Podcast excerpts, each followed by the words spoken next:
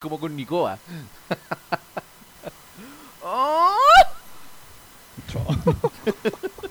Oye, eh, Saki volea, Kurnikova. Oye, una, pre- una pregunta. Esta, este programa es especial Halloween. ¿Tiene que dar miedo? ¿O pero no? mira, ¿cómo va a dar miedo si estáis con la boca llena, weón? Tomando tecito, weón. ¿A quién le da miedo esa weá, weón?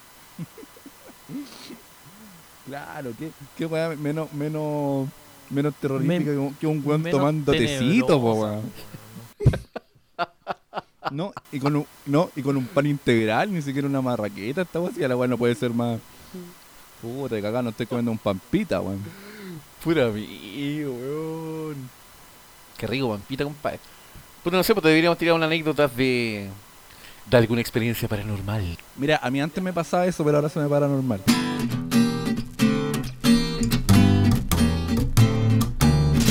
He's.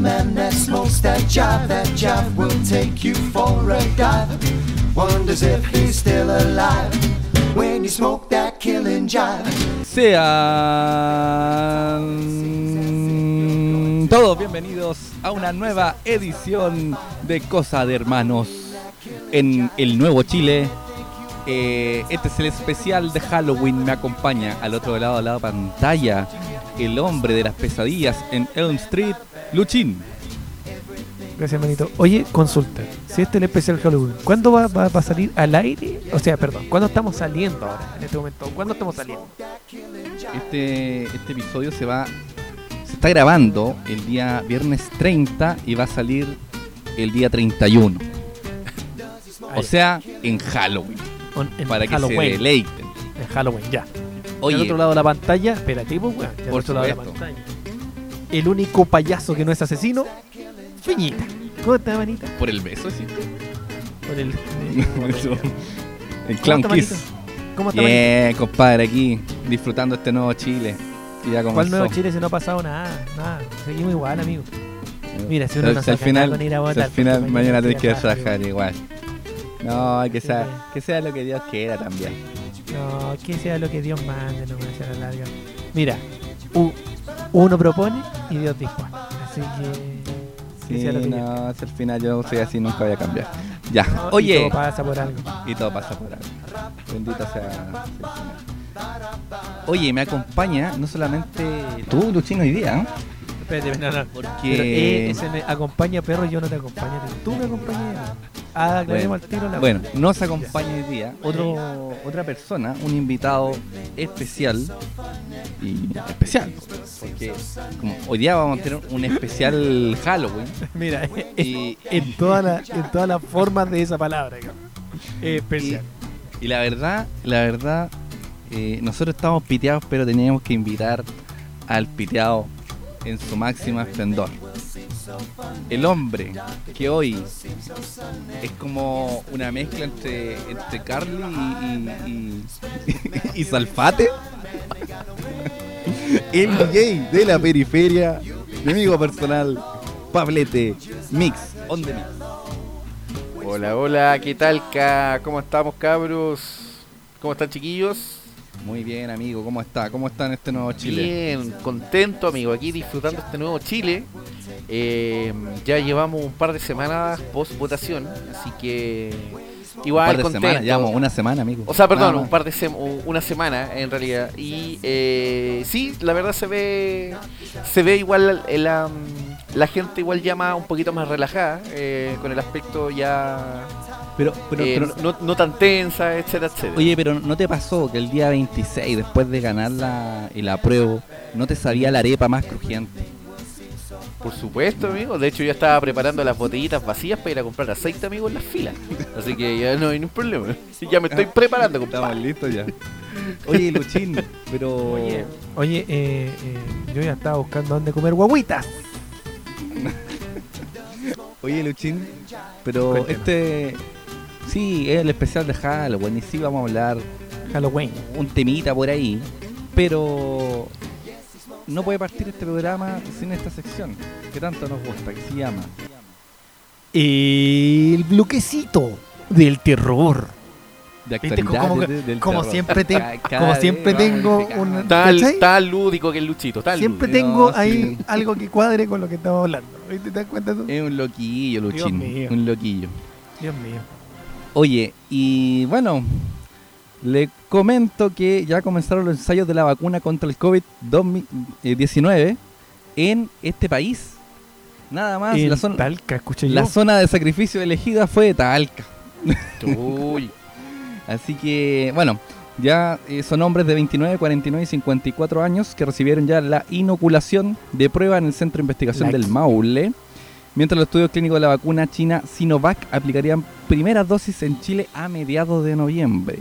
Así que ¿China? somos Espérate, espérate. ¿De, de la China comunista? de Ya la China empezó comunista. ya. Ah, ojo ahí, ojo ahí. Bueno, la- lo que se está aplicando ahora es eh, la vacuna de Johnson Johnson, que es una de las vacunas que ha ido más, más avanzada. Así que eh, veremos qué, qué pasa, pues si le salen le sale otro brazo a la gente, si, si no se le directa más.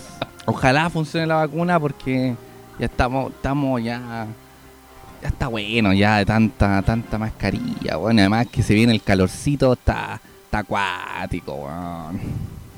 Bueno, ¿qué, qué tan cierto será? Yo he escuchado personas que dicen que, eh, de hecho, con el verano es como más... eh, eh, es como que te, te va a ayudar el verano a eliminar el bicho, porque creo que por altas temperaturas se elimina el bicho. No sé si qué tan cierto será esa weá. Exacto, y por eso es que en Europa eh, hubo un rebrote y todo. Recuerda que ya están en invierno, están entrando Bueno, en invierno. Y justamente Ah. de eso le- les quería comentar ahora. Y es que en Francia mandaron ya a todos a cuarentena nuevamente porque hubo un rebrote. La información dice madre. que Macron está, eh, bueno, Francia, está desbordada por la segunda ola del COVID-19 que se espera sea más mortífera que la primera. Y eso que en Francia se realizan 100.000 llamadas diarias para eh, trazar contagios y casi 2 millones de test cada semana. Esto lo dice Macron. Y bueno, ya los mandó a todos a, cuarentena absoluta, que se va a mantener al menos hasta el 1 de diciembre. Es decir, van a estar nuevamente el país completo un mes más en cuarentena. Oye, yo no quiero ni pensar, weón, qué va a pasar si de aquí a invierno de Chile no tenemos la vacuna. Y además en este nuevo régimen comunista. No sé qué va a pasar. Mira, claramente eh, vamos a hacer una segunda Unión Soviética, lo cual créeme que no sería nada de malo si somos Rusia. Eh, pero también vamos a hacer una segunda Venezuela y una tercera Cuba. ¿Cachai? Entonces ahí va a estar complicado. Eh, así que si somos de Venezuela, igual, bueno, igual tampoco es tan mal. Digámoslo. ¿Cachai? No por el sistema económico, pero por la, por la chiquilla. Por los cafecitos que te sabes ir a tomar. Oiga, pero cómo. Oiga, pero cómo, amigo. De esos cafés que tanto le gustan, amigo. Pero como que está pasando. Perro, mira, aquí, mira, yo, yo, perro, yo siento, yo he ido a un café con pierna en mi vida solamente una vez, que fui con Mario. Mario, si no estás escuchando, tú fuiste el culpable. Eh, Pero echando la- al agua a la gente. La boleta, yo la- Con nombre, con nombre. Una pura vez. Da- da la Un apellido para sapeo. otra, po, fue a un weón. café con, con, con, con Lex, un coffee with Lex, con, con Marito. Ah, porque Oye, ese oye, weón- ese Marito. weón era el maestro de los... de- Chucha. ah, ah, ahí. Oye, el, el, el, el, el, el portal, el, el Fernández Concha tiembla, compadre, cuando llega Mario. Así que. Oye, Ma- Marito, que. Marito, que, bueno, para el que nos escucha constantemente, sabrá que es uno de nuestros invitados recurrentes este eh, espacio. Y, y lo vi por ahí con una argolla. ¿Qué está pasando, amigo? ¿Qué? Uy, sí. Mira, Yo ahora me- desayuné con esto, como, como se nota que ando en otra porque esta weá la pega me tiene enfermo. ¿No lo viste? Marito con una No. argolla. Oye, lo vamos a invitar casa, especialmente a saber casa. qué está pasando con Mario. Oye, para terminar el bloquecito de hoy, les quiero contar, porque claro, ya se ganó la primera batalla que fue en las urnas el día 25 de octubre, día que quedará para la historia como el día en que ganó la prueba. Eh, y ahora comenzó el desfile de constituyentes, porque claro, ahora hay que elegir quiénes van a ser las personas que van a escribir la constitución. No, bueno. Bueno, Oye, Mira, oye, oye, qué así- terrible. Así va el listado uno por uno ahí ustedes si quieren ir opinando. Daniel Stingo, Daniel Stingo, conocido abogado que ha participado en diversidad matinales y ahora está en, en este ma- el matinal, no sé cuánto se llama el de la gente que hace Jürgensen con, con la, Ale- con la Levalle. Alevalle, Alevalle, eh. Mira, yo la verdad Stingo, respect. Respect, Respect, Stingo respect. porque, sí, porque pura el hombre abogado. El no tuvo problema de perder su pega en la tele por, por defender lo- su ideal. Por decir sí. unas cuantas verdades. No, está bien, está bien. Pero aquí ya comienza otro desfile, weón, ya. La doctora Cordero. ¿Qué me decís así? Oh. Esa señora redactando la constitución, amigo. Mere.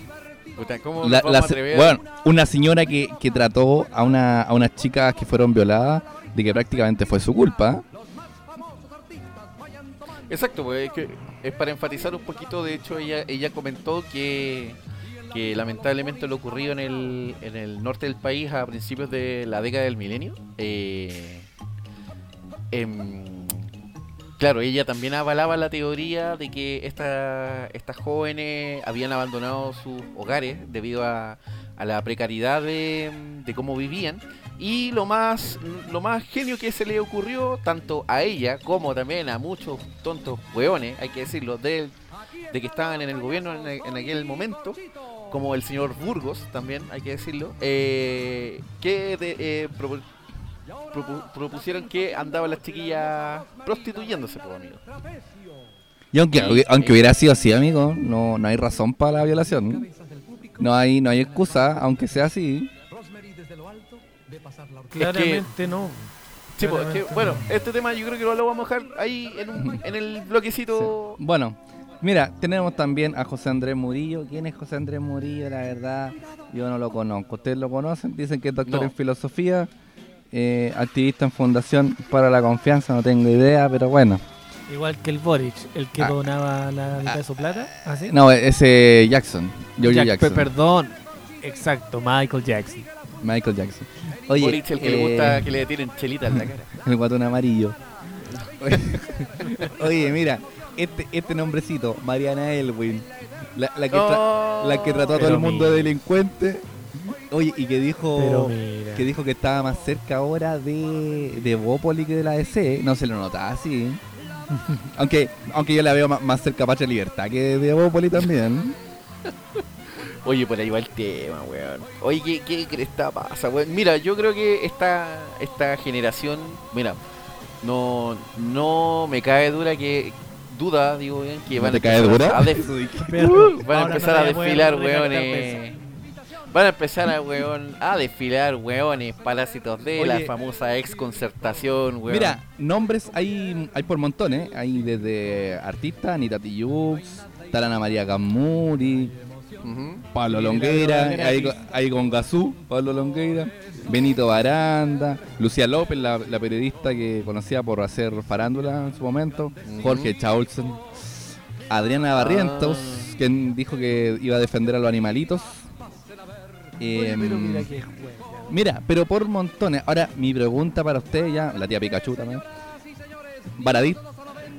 Para terminar, eh, esto es mi pregunta para ustedes. No, no, espérate, espérate, espérate. Es que yo te tengo la primicia de quién más se tiró. Eh.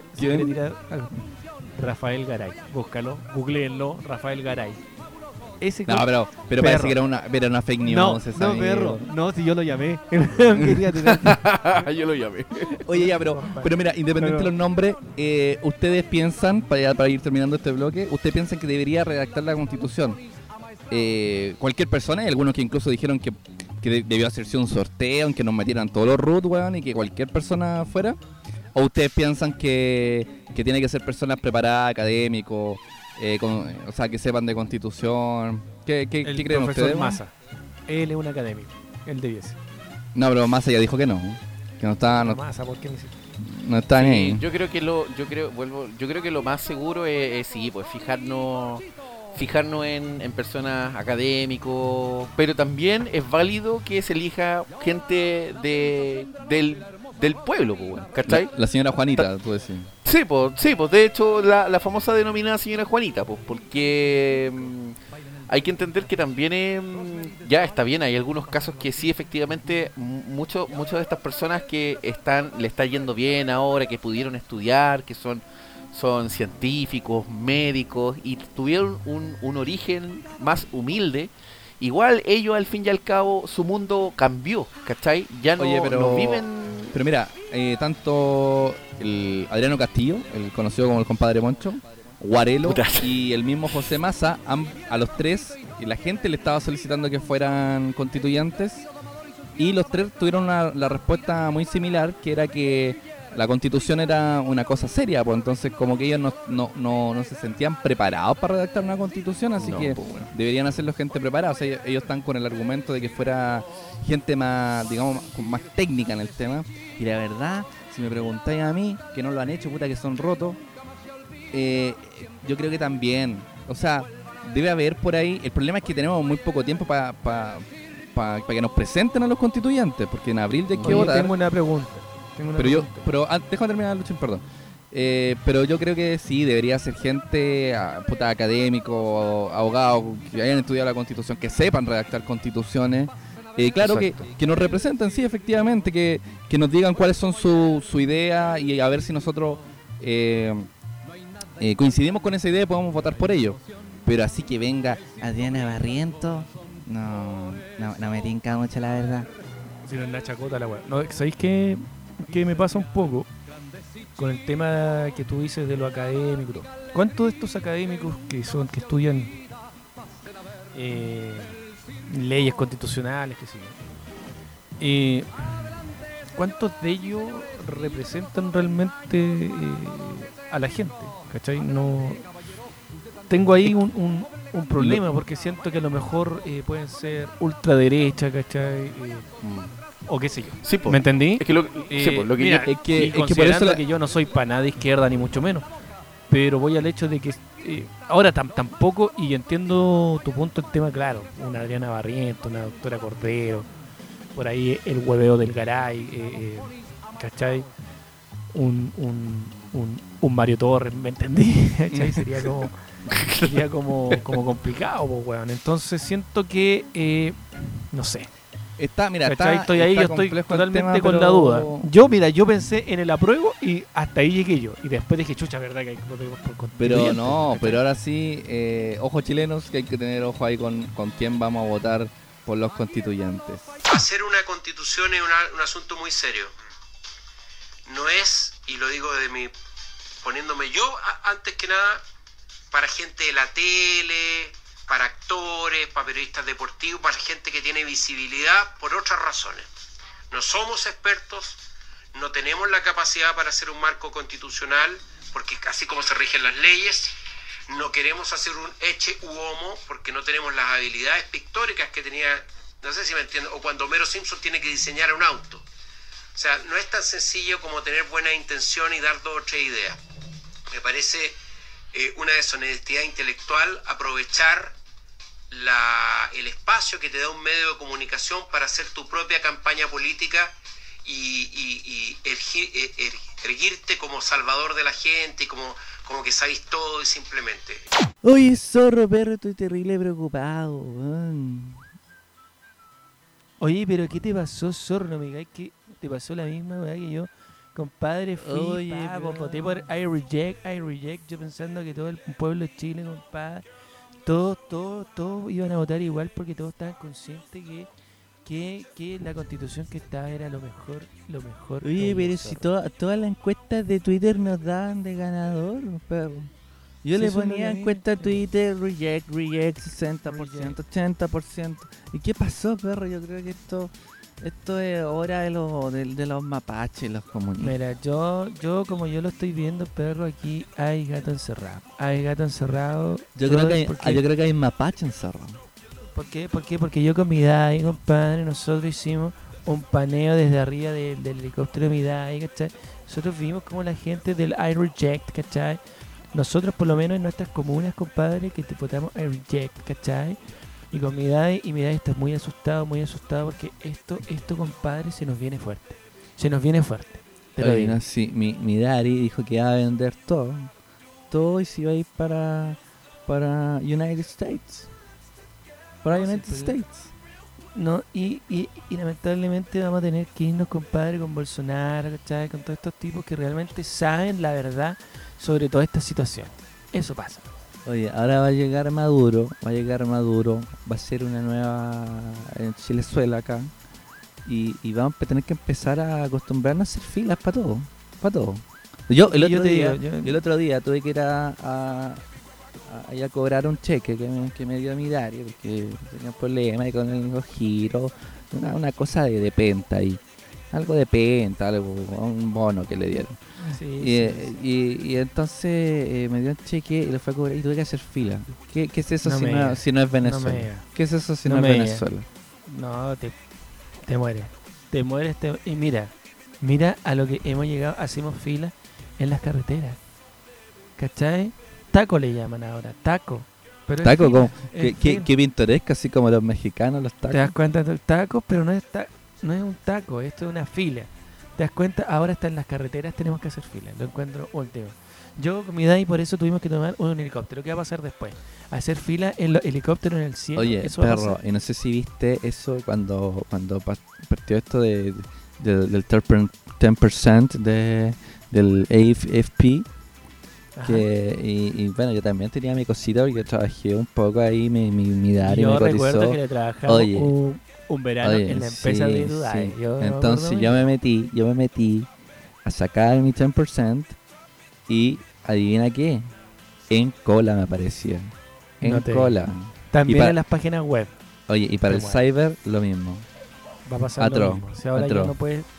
Antes, antes nosotros para todos lados llegábamos, entrábamos, oye, soy hijo de mi DAI, mi DAI, paso y nomás. Y ahora, ¿qué va a pasar? Vamos a tener que hacer fila incluso en las páginas web. Lo encuentro último, último zorro.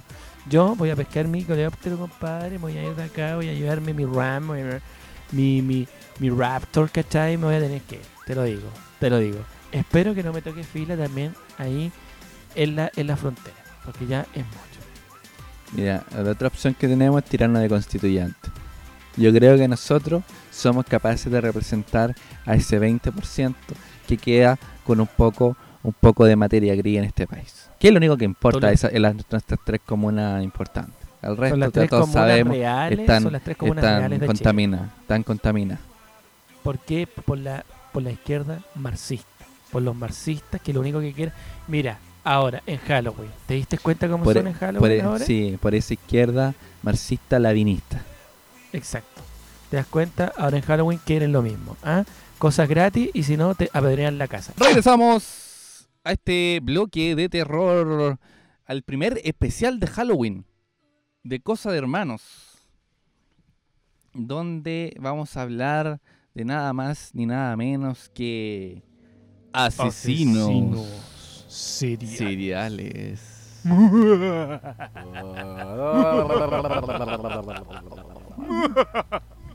Oye, ¿Qué fue eso, Pablo?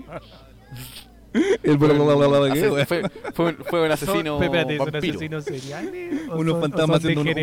No, un fantasma haciendo un oral. Ah, Oye, este- Ah, a propósito, hoy día compré guay de Halloween, qué entretenida esta espectacular. Y Oh, aparte que es súper chilena. Ah, mira. Buen amigo. Mira, mira, mira, mira. Esto A te, te tengo idea. A ver, a ver. Oh, Cacha. mañana vamos a Oh, hablar qué de eso. maravilla. Iba a celebrarlo con ustedes, pues, Mañana, ya, mañana la vamos a poner eso. Halloween, Halloween. Oye, ¿sabéis qué me gusta esta oferta? Porque es bien chilena, es bien tradicional, compadre, bonita, porque, porque es básicamente como el chileno. O, ¿Cachai? Pedimos algo gratis o te dejamos la cagá. ¿Cachai? Entonces, Sí. bien chileno la wea. Bien chileno.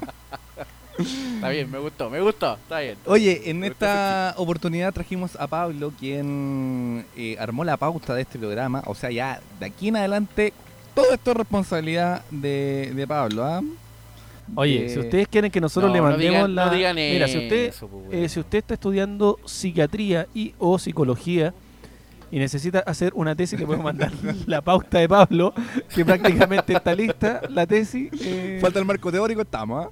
y estamos, y estamos re bien, así que ahí se la enviamos. Ustedes nos mandan ahí sus números, por favor, al. al Sí. Bueno, Al Instagram. mira, para, para transparentar esto, este, Eso este- es, eso este programa lo venimos preparando, hace- bueno, lo viene preparando Pablo, de verdad, hace rato, y Eh, ha pasado, bueno, en que íbamos a hablar de asesinos internacionales, nacionales, pero al final Pablo nos dejó un top 5 del cual vamos a hablar ahora. Eh, y Pablo, eh, me gustaría que, que nos dijeras de dónde sacaste esta información. Y ¿Cuál me- es la bibliografía de la tesis? y no, no, más que nada, No, no, para, que, sí. para que nombremos al amigo y ahí que te, te, te facilitó ahí, ahí su libro, que ahí está realmente la investigación de todo esto, digamos. Oye, sí. Sí, po. Digamos que Pablo Sí, sí. hizo bien la pega. No, es- esta weá no anda al lote como las cosas que nos trae Pancho. ¿Cachai? que, No, que la improvisa entre medio. no, no. claro. No, Pablo, Pablo, Oye, no, y ese, comuni- oye, ese comunista culiado la pura weá. Tan ¿Sí sincero, o no? Mira, Sincereo, Porque el weón llega acá, improvisa la weá y la alarga y la alarga para que dure como tres programas. Pero, Sí. ¿cachai? Co- ahí, termi- ahí termina con una. comunista. Típico Oye, pero Claro, te- termina con una boina y una mano en, en- chantado en el hocico. Ahí. ah. Sí, no, sí, típico comunista. Un día vamos a hacer un programa los cuatro porque este buen comunista. Ya. Vámonos. ya. Pa- Dale, bueno, ah, eso bueno, espera. Eh, Mira, te estoy tirando dime. flores, po. Y Pablito sí hizo la pega, se leyó un libro, se leyó It también. Se leyó eh, Perico Trepa por Chile y El niño que enloqueció de amor. Mm. Así que con, eso También. nos formó aquí el, el, el perfil de, los de los asesinos. Vamos ahora sí, Pablito, hagan la presentación de su tesis. Defiéndala. A continuación, el alumno Pablo. No, chiquillos, bueno, hoy día previo eh, a Halloween, le- como le decía Feña- eh, Feñañito, eh, decidimos eh, exponer, señorita profesora, ah, Miembros del consejo. claro, acá Tal como voy decía a mi presentar- compañero. Tal, claro, póngame el uno y qué wea. No, ya, nos vamos a poner eh, un poquito serios. Eh, bueno, efectivamente, eh, de principio la idea era hacer un top eh, 10 de, mm, de asesinos en serie. Eh, la, mm, la idea era hacer 5 internacionales y 5 latinoamericanos. Eh, obviamente dentro de esos 5 latinoamericanos vamos a encontrar también casos chilenos, ¿ya? Eh, obviamente para transparentar eh, es mucha información, como lo que dicen mis amigos acá, es mucha información, así que al fin y al cabo decidí hacerlo, solamente dejarlo en 5. como ustedes saben, a lo largo del tiempo hay muchos, han ocurrido muchos crímenes, hay muchos asesinos, pero eh, en... ¿Cómo se dice? En, eh, en honor al tiempo, eh, decidí colocar los más eh, atractivos según este libro. eh, así Oye, que se Oye, pero atractivo como, como hombre. no, no, atractivos como en cuanto a historia, si de hecho a usted, señor oyente, si le gusta la crónica roja, yo le recomiendo este libro. Eh, este libro es del autor chileno eh, Álvaro Matus, ¿ya? El libro se llama Monstruos Humanos. Eh, como un lema dice la retorcida naturaleza de los asesinos, perdón, de los asesinos en serie. Así que, eh, chiquillos, lo pueden buscar. Esto es de la, les digo al tiro de que. eh, ¿Cómo se llama el autor? Eh, Álvaro Matus. Álvaro Matus. Oye, sí. saludo ahí de al, hecho, a Álvaro Matus. Sí, de hecho, Álvaro Matus, chiquillos, si quieren seguir, les gusta este tema de los asesinos en serie y, digamos, en general. Eh, Álvaro Matus también tiene un canal en YouTube eh, que lo pueden seguir como Canal del Crimen. Ahí tiene todos los días, eh, sube contenido con referente a lo que nosotros vamos a hablar. ¿Ya? Ya pues, Ya, para vámonos, que no de lleno, las latas. de lleno. Bueno, bueno chiquillos, eh, bueno para empezar eh, mm, vamos a vamos a, a diferenciar distintos tipos de asesino también, ¿ya? Porque existen dentro de estas categorías existen tanto el asesino en masa, el denominado asesino itinerante o el asesino relámpago y finalmente el asesino en serie, ¿ya? ¿Y en qué se Dentro diferencia, señor? Sí, pues no, ni un problema. Por ejemplo, eh, la- la- algunas de las características que tiene el denominado asesino en serie es que comprende la matanza de tres o más personas. Ya, Eh, por lo general, esto se da en casos cuando el sujeto eh, mantiene ide- ideales sobre actos heroicos, presión social o odio a la misma sociedad. Ya, Eh, junto con eso denom- denominamos eh, personalidades con con problemas de adaptabilidad a una enfermedad mental marcados por un notorio aislamiento y resentimiento a la sociedad, ¿ya? Eh, Espere, ¿ese, ese el, el asesino en masa? En masa, exacto. Eso se define como el, asesino en masa. Ya, este, este es como el perfil que manejan las policías para denominar. Justamente, pues. Justamente, es como los perfiles que manejan las policías, las personas entrenadas, que por ejemplo, como nosotros y quizás mucho de la gente que nos está oyendo, eh, lo vimos reflejado en la serie Mindhunter, que eh, está Claro, que- eh, que- publicada. Por ahí nace el, el tema de, de- de hacer los Del- del- perfiles del, del- del asesino. Justamente, pues es estudiar, digamos, el comportamiento de los asesinos. pues. Ni siquiera es como estudiar eh, por qué generó el crimen, ¿cachai? Sino estudiar la mentalidad previamente de la persona que va a cometer el asesinato, ¿cachai? Eh, bueno, para seguir con, eh, digamos, con la... ¿Está escuchando Luchito? Perrito, yo estoy aquí escuchando que usted Ah, ya, está sí, ahí- pensé, pensé. Ah, sí, yo escuché que usted dijo que Cleopatra y Julio César... eh, No, perrito, yo tengo... Eh, me interesó, compadre, eh, es- eso de que el asesino en serie... eh, tres o más huevones que se haya piteado. Ya, pero estamos hablando, espera, hasta Claro. ahora estamos hablando del asesino en masa. ¿Cuál sería la diferencia con En el masa. asesino en serie entonces? eh, todavía, es que por eso lo estoy desglosando, ¿cachai? Pero, por ejemplo, en este caso, para definir a- y responder a tu pregunta, el asesino en serie se, se determina por los crímenes que son entre tres o más asesinatos, pero que eh, la, la diferencia es que los comete en diferentes lugares, pero en un breve tiempo, ¿cachai? Entonces, a diferencia de, un ase- eh, de un asesinato eh, en masa, el asesino en, en- en serie, él eh, realiza sus asesinatos en, bajo un corto, un corto tiempo, ¿cachai? Ya, perfecto. Ya. Ya, entonces mira, como para, disculpe, para leerle un, un poquito, eh, eh, asesino en serie para definir, eh, como les comentaba, eh, son los crímenes cometidos entre tres o más asesinatos en diferentes lugares por un tiempo considerable entre uno y otro. Eh, sus características son más complejas debido a su inteligencia y dificultad para que la policía resuelva aquellos homicidios que puedan durar meses hasta años sin resolver. Adicionalmente, los perfiles de estos asesinos inclinan los delitos sexuales a su favor. ¿Ya? Eh, conjunto a esto también, eh, bueno, podemos encontrar eh, como una sub una subcategoría de los asesinos organizados y los asesinos desorganizados. Obviamente, tal como lo dice su palabra, el, el- el asesino organizado es el, el que termina siendo el más hábil para evadir a la policía, a los investigadores que están detrás, eh, el, que, el que genera, digamos, todo con estudios, se lo toma con todo con tiempo. Ese, digamos, es el asesino organizado. Oye, y obviamente, so- so- una- un aporte nomás. eh, y, Dime. y en la historia han habido asesinos eh, tan organizados que la policía no, no los pilla hasta que por ego ellos mismos se entregan. Exacto, por ejemplo lo que ocurrió con el, con el asesino del Zodiaco. No sé qué si te suena el, asu- Claro, el asesino claro. del Zodiaco. Yo vi una película Ya. que trabaja Robert Downey Jr., compadre, Mark Ruffalo. Exacto. Esa misma, esa misma. Esa misma, Del- esa misma está De, basada. de David hecho- Fincher también, ¿cierto? Exacto. mismo de- de, de hecho, eh, exacto. Y también de, eh, bueno, no sé, lo, lo- lo decimos también eh, se se ve en, en la película Seven o más conocido como los siete pecados capitales. También se ve ahí la Oye, organización que oye, tiene. eh, señor FBI, yo tendría cuidado ahí con Fincher. Ah, no sé, ah. No sé, que le, le llama mucho la atención el tema, digo yo. Ya, amigo. Y sí, me decía entonces ya, también están los asesinos en serie, pero que son desorganizados. ¿Qué significa esto? Desorganizados. Por ejemplo, son los- obviamente los que no planifican correctamente sus actos, ¿ya? Eh, que cometen los crímenes impulsados directamente por su ira y obviamente sin tomar las consideraciones que, que esto puede llevar. po.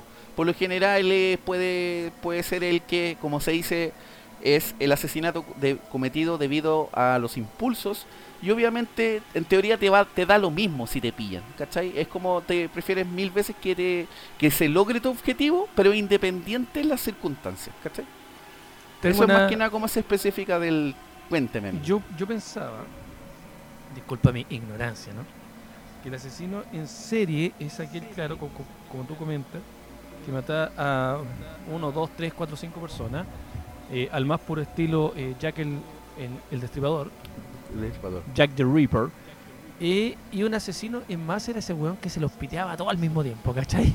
Como por ejemplo el weón que llega al colegio y pa, pa, pa, pa, pa, se los pitea todo, ¿cachai? Eh, Ujú. eso te cachaba yo o pensaba yo que era como el asesino en masa, ¿cachai?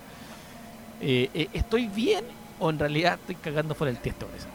No, no, si en teoría está, estás bien, estás bien, porque como dices, porque eh, si esto ocurrió en... em, ¿Se acuerdan eh, un crimen que ocurrió una vez más en Estados Unidos? Pero esta, esta vez fue por un, eh, un joven que era descendiente coreano y que el tipo tuvo un entrenamiento militar, ¿cachai? Se, se preocupó, eh, empezó a conocer a, eh, de las ar- a conocer sobre las armas eh, y, y cada vez que se preparaba se se, se tomaba fotos. Entonces, Se mandaba su selfie. Justamente, Bueno, po, es se que tomaba su selfie. También es, es algo de- del- del perfil de la- del asesino es que tienen un, un ego importante, po. Y va- varios madre, son varios son encontrados por eso. Sí. Oye, Justamente. Pablo, y bueno, nos comentaste el asesino en masa y el asesino en serie y a nom- más no habían nombrado el asesino itinerante o relámpago. Pomposo el nombre. El, el relámpago. El itinerante. Claro, po. Claro, pues por ejemplo es circo el... Exacto, pues según la- las definiciones que se eh, que yo averigüé, eh, tanto como, como le decíamos delante sobre los marcos teóricos, eh, por ejemplo, este tipo de asesino se mantiene bajo la confusión con el asesino en masa. Pero la diferencia, como lo hablamos anteriormente, es que él comete los crímenes en diferentes lugares, pero bajo un corto tiempo, ¿cachai? Y eh, lo que lo que hablamos anteriormente. Dale, se entiende. Oye, Ya. eh, Ah, Dime. ¿y cuando entramos de lleno ya a, a- a lo que tú tenías? Ca, El- ca weón loco. Ca weón loco. Oye, bueno, venimos con el, ahora con el top 5 de asesinos. Exacto. Eh, ya. Quiero, yo, antes de, de partir, porque eh, yo quiero saber, Dime. vamos a nombrar 5 porque a ti se te ocurrieron que te parecieron entretenidos, 5 porque este es el ranking de los de los más crueles o, o están desordenados, lo, lo ordenaste Mira. en algún en algún por alguna mm, característica en especial. Quiero, quiero transparentar igual algo. Eh, cuando, cuando Pablo la semana pasada se contactó con nosotros para hacer todo este tema del, de la prueba y todo, él tenía Con la eh, producción. el pelo largo. Y eh, ahora eh, el, el tema de los Después de asesinos, este weón se rapó y se escribió. Exacto. Mira, y tiene una suástica en el, en el, en el pelo. Qué y, a mí me, está- y a mí me está entrando el pánico porque yo, digamos, yo soy. no- porque yo de Ario, weón, no tengo nada. Entonces, el Peña por último tiene los ojos claros. Yo de Ario nada, weón. Entonces, me está dando un poquito de miedo. Ya, pero vámonos, Pablito. Sí. Re- recuerda que somos amigos. por- No, hoy sí, los amo a los dos.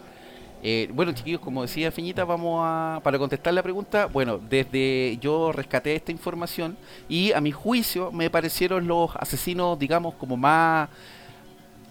Para que no se malinterprete la palabra, pero más entretenidos o más. Eh, no, ¿cómo, ¿cómo lo podríamos definir? Como más. eh, Más llamativos. Más llamativos, Ah, muchas gracias por la corrección. Más llamativos eh, por sus horrendos crímenes. Oye, eh, Entonces. Jack the Ripper, ¿no? No, no, no. No, en esta pasada como- quedan, por eso, por eso le digo amigo, quedaron varios, El más bacán de muchos. todo. Co- Como, como dijo que- Fabricio, quedó mucho afuera. Puta la weá. Empezamos con los top de los asesinos. Padre, eh, pregunta, Eh, pregunta, ¿vamos del cuenta. 5 al 1 o, o vamos del menos Buena, vamos del menos llamativo al más llamativo? buena aseveración, amigo. Me, me gusta su, pero sí, prefiero hagamos el, el conteo regresivo. dice así. ¿Les parece? Número 5. Claro. En el número 5 nos encontramos con el gran, famoso asesino de los Estados Unidos, Ted Bundy. ¿Les suena Ted Bundy, chiquillos? A mí, a mí me, me suena Ted Bundy. Ted Bundy. Ted Bundy, Ted claro. Bundy. Oye, bueno, de todas maneras voy a tratar de como de... Ahora yo no sé si de- eh, eh, presentarlo como el gran, pero está bien, digamos. no, está bien, no, pero- es que pero- entendamos, me, el me está, contexto. pre- me está preocupando la forma en que, en que te estás refiriendo al asesino. Mira, hasta Bueno. con un dejo de, de admiración. Partimos con el guachito rico, Ted Bundy. Ted Bundy. Bueno, como les decía, chiquillos, eh, Ted Bundy es uno de los personajes más populares que ha tenido el país de Estados Unidos. dentro de la Crónica Roja. Eh, obviamente a muchos le, le llamó la atención porque este asesino fuera de otro, otro tipo de características como lo hemos visto en documentales, en las noticias. Eh, Ted Bundy con el, con el tiempo eh, se dedicó a, eh, a mantener, digamos, su imagen, es decir, a ser una persona eh, amable, una persona risueña y sobre todo una persona galán con las, con las mujeres. Entonces ese era un plus que, un plus que tenía Ted Bundy. Eh, obviamente lo que todo esto lo que no, no se sabía de la gente es que detrás de esto era un demonio. ¿Ya? Pero mira, a breves palabras, eh, bueno, Ted nació de, en un núcleo donde mm, su padre eh, eh, era un militar. Ya, ahí está ahí, listo, perfecto. Militar, ok. Se entiende todo lo demás. Se entiende todo lo demás. Muchas gracias. Bueno, el tema es que eh, nacido de, de- de su madre y su padre, y el, el papá de Ted Bundy no lo conocía. Por ende, eh, fue un, obviamente, como nosotros conocemos acá en Chile, el famoso denominado Papito Corazón. Y eh, a la mamá de Ted Bundy se le ocurrió pasar, hacer pasar a los abuelos de Ted como sus padres y su mamá asumir el rol de su hermana. ¿Ya? Eh, obviamente con el tiempo esto era porque, perdón, eh, con el, en esos tiempos era mal mirado, por ejemplo, que una mujer tuviera un hijo, un, un hijo ilegítimo, eh, obviamente, entonces era, era mal mirado. Por eso tomaban la decisión de, em, de en este caso, de que los de que los abuelos fueran los, los eh, papás de Ted Bundy. Obviamente con el tiempo eh, Ted se enteró de la verdad. Eh, obviamente eso le generó una crisis existencial y obviamente no pudo lidiar con la verdad y tuvo un frente, o sea, perdón, un fuerte rechazo frente a su madre. Eh, bueno, con el pasar del tiempo, eh, Ted Bundy eh, por lo general se caracterizaba por tener eh, episodios de, de malandrín, po, de andaba robando, porque obviamente quería, el compadre eh, ambicionaba con tener dinero y ser importante, por, por, por insertarse, digamos, en un estatus importante que, em, que predominaba en esos años en Estados Unidos. Un dato Ah, este es que- de la película que hizo Zac Efron, ¿no? Que hizo una película de... Ted Exacto. Creo que hay, hay varios documentales y, y películas alrededor de, de la figura de Ted Bundy. Claro, po, claro. Entonces, como le, como le para complementar, eh, esto le llevó a, a- a emparejarse con su primera novia, pero obviamente la, la novia que eligió en ese entonces era una persona eh, em, culturalmente mayor a él y obviamente tenía los medios como para ir e ingresar a una, a una universidad, estudiar su carrera, cual ella quería, y eh, obviamente esto logró que ella terminara su carrera, pero a Ted Bundy no le pareció eso porque ella lo había hecho primero antes que dijo- antes que él y eso le generó una gran frustración. Debido a eso, eh, la novia decidió eh, abandonar a Ted Bundy por lo mismo. Después, eh, obviamente, ante la perseverancia de Ted Bundy, Ted Bundy le escribía cartas a la novia, la llamaba por teléfono y todo esto, obviamente, enfrentándose con un gran rechazo de parte de su exnovia en este minuto, empezó a, ya a tener un tipo ya de recelo frente al género femenino, ¿ya? Eh, bueno, obviamente después de, de- de este, de esta situación, eh, ya Ted Bundy empezó a, a sentirse que ya debía cuidarse más, se hacía diversos cortes de pelo, se ponía diferentes tipos de ropa para ser más, más llamativo, etcétera, etcétera. A, a echarse quizás más, más cremas, más cosas para tener más, eh, digamos, como ser más llamativo. De verdad. Sí, po, sí, po, obvio, pues era, era un hombre pretencioso, de hecho, Ted Bundy, pues, weón. ¿Cachai? Eh, y bueno, y es aquí es el momento cuando Ted Bundy empieza a brotar sus ideas más eh, malévolas, más perversas, em, donde su modus operandi era el siguiente. Ted Bundy como andaba en un auto, en un Volkswagen, andaba cercano por la, por la ciudad, en su escarabajo. Ted Bundy, ¿qué es lo que hacía? Eh, el tipo se ponía un, un cabas- cabestrillo para fingir que tenía los brazos malos y andaba con una pila de libros. Entonces, cada momento que aparecía una mujer linda, Ted Bundy tiraba los, tiraba los libros al piso para que esta mujer se acercara y amablemente accediera a ayudarlo. Mira. Entonces, ¿cuál era- que se cuál era- y tengo ganas de pipi. Perdón, corta esta me, Entonces- el pilín, por favor. Claro, entonces ese fue era como el puta la el modus operandi de Oye, Pablo, ¿y este, de Ted este mataba solamente mujeres? solamente mujeres, le interesaba solamente mujeres, pero luego de eso van a- vienen unos antecedentes que son más eh, escabrosos aún, ¿ya? Eh, tales, por ejemplo, eh, ya cuando una vez eh, Ted Bundy reducía, porque cuando ya a la mujer le decía que le ayudara a abrir la puerta, obviamente ya dejaba el show del, ca- del cabestrillo o del yeso, que muchas veces se ponía un yeso en la mano, o sea, perdón, en, en el brazo o en la pierna, y hacía ese, ese, ese show.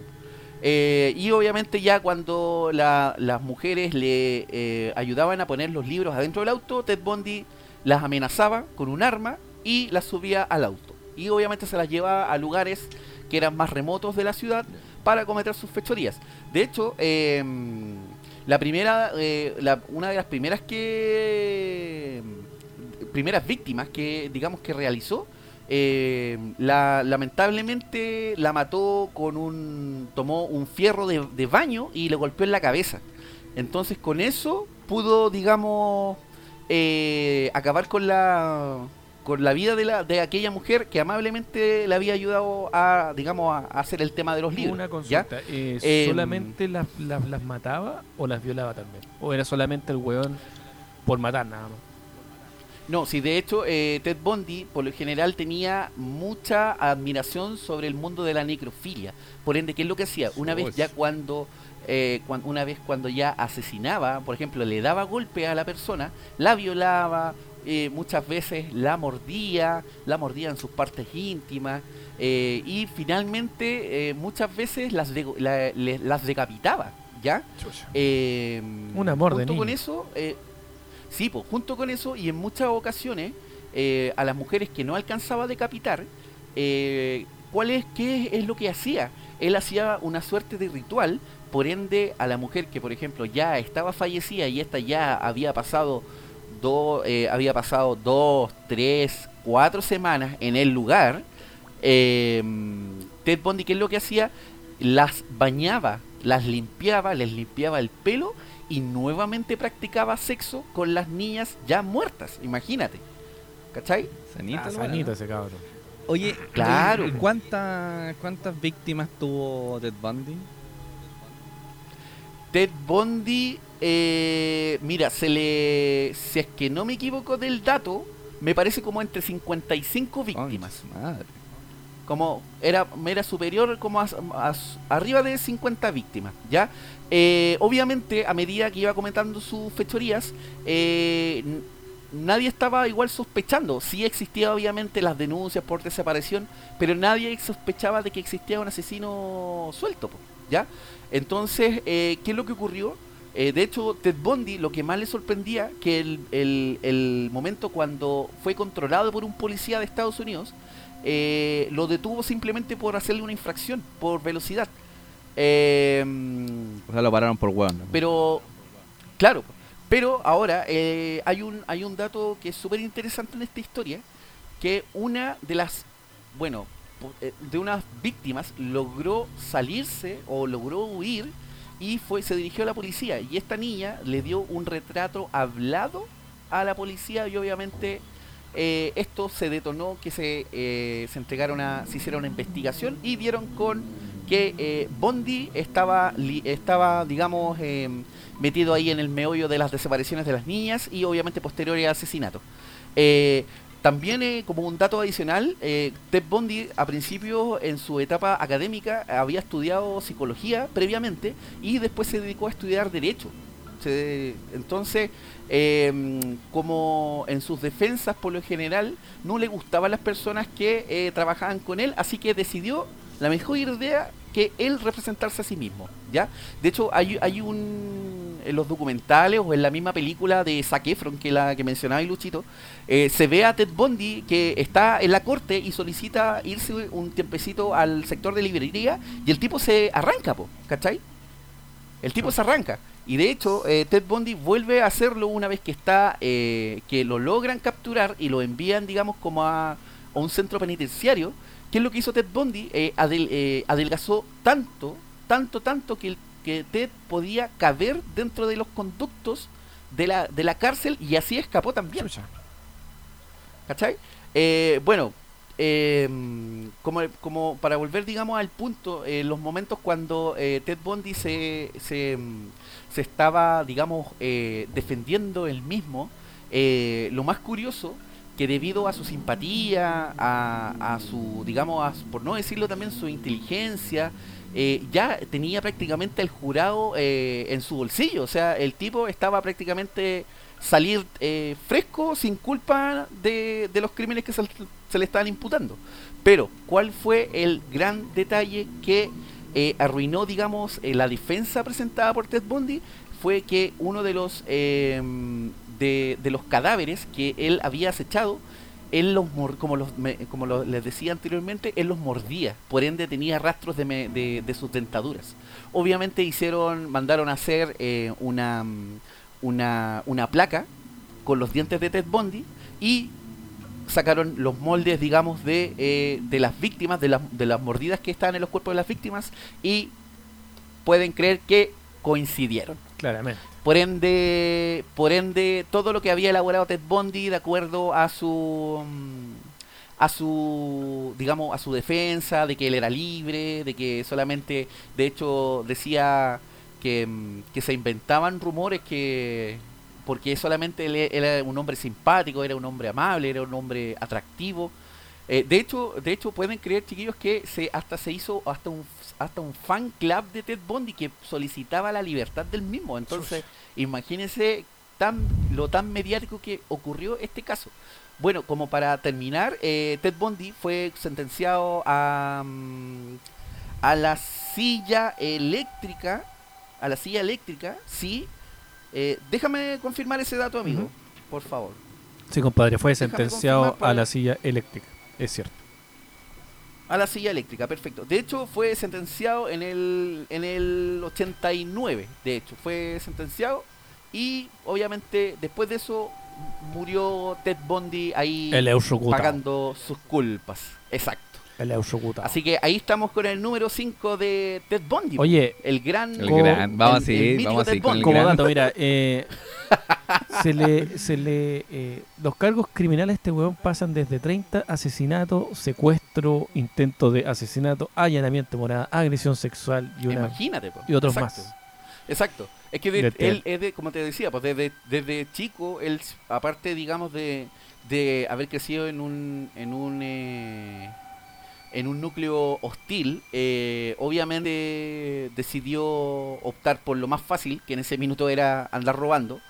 Pero también Ted Bundy tenía obviamente su, su, digamos, sus pensamientos que él también no era para eso. Y por ende también se, él se, se preparó, empezó a estudiar, porque él quería lograr y quería ser parte de, digamos, de este, de esta sociedad, de que él sea un hombre importante, un hombre reconocido. ¿Cachai? Ajá. Pero obviamente la- las mascadas eh, lo llevaron a, a que por fin lo, lo detuvieran y finalmente lo, lo decretaron con em, con, em, La silla eléctrica. con la muerte, con la silla eléctrica. Exacto. Así que esa es la historia, mm, por lo menos como de, De de Ted. Ted Bundy a gran escala. Oye, la manerita de partir, weón, ¿no? Con, con un weón. No, un buen tipo. No, Ted era un buen tipo.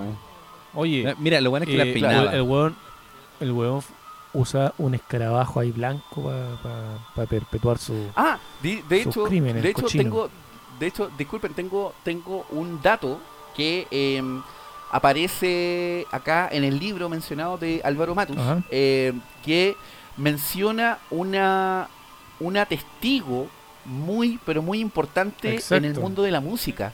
Estamos hablando de Debbie, Har- de Debbie Harris, eh, la vocalista de Blondie.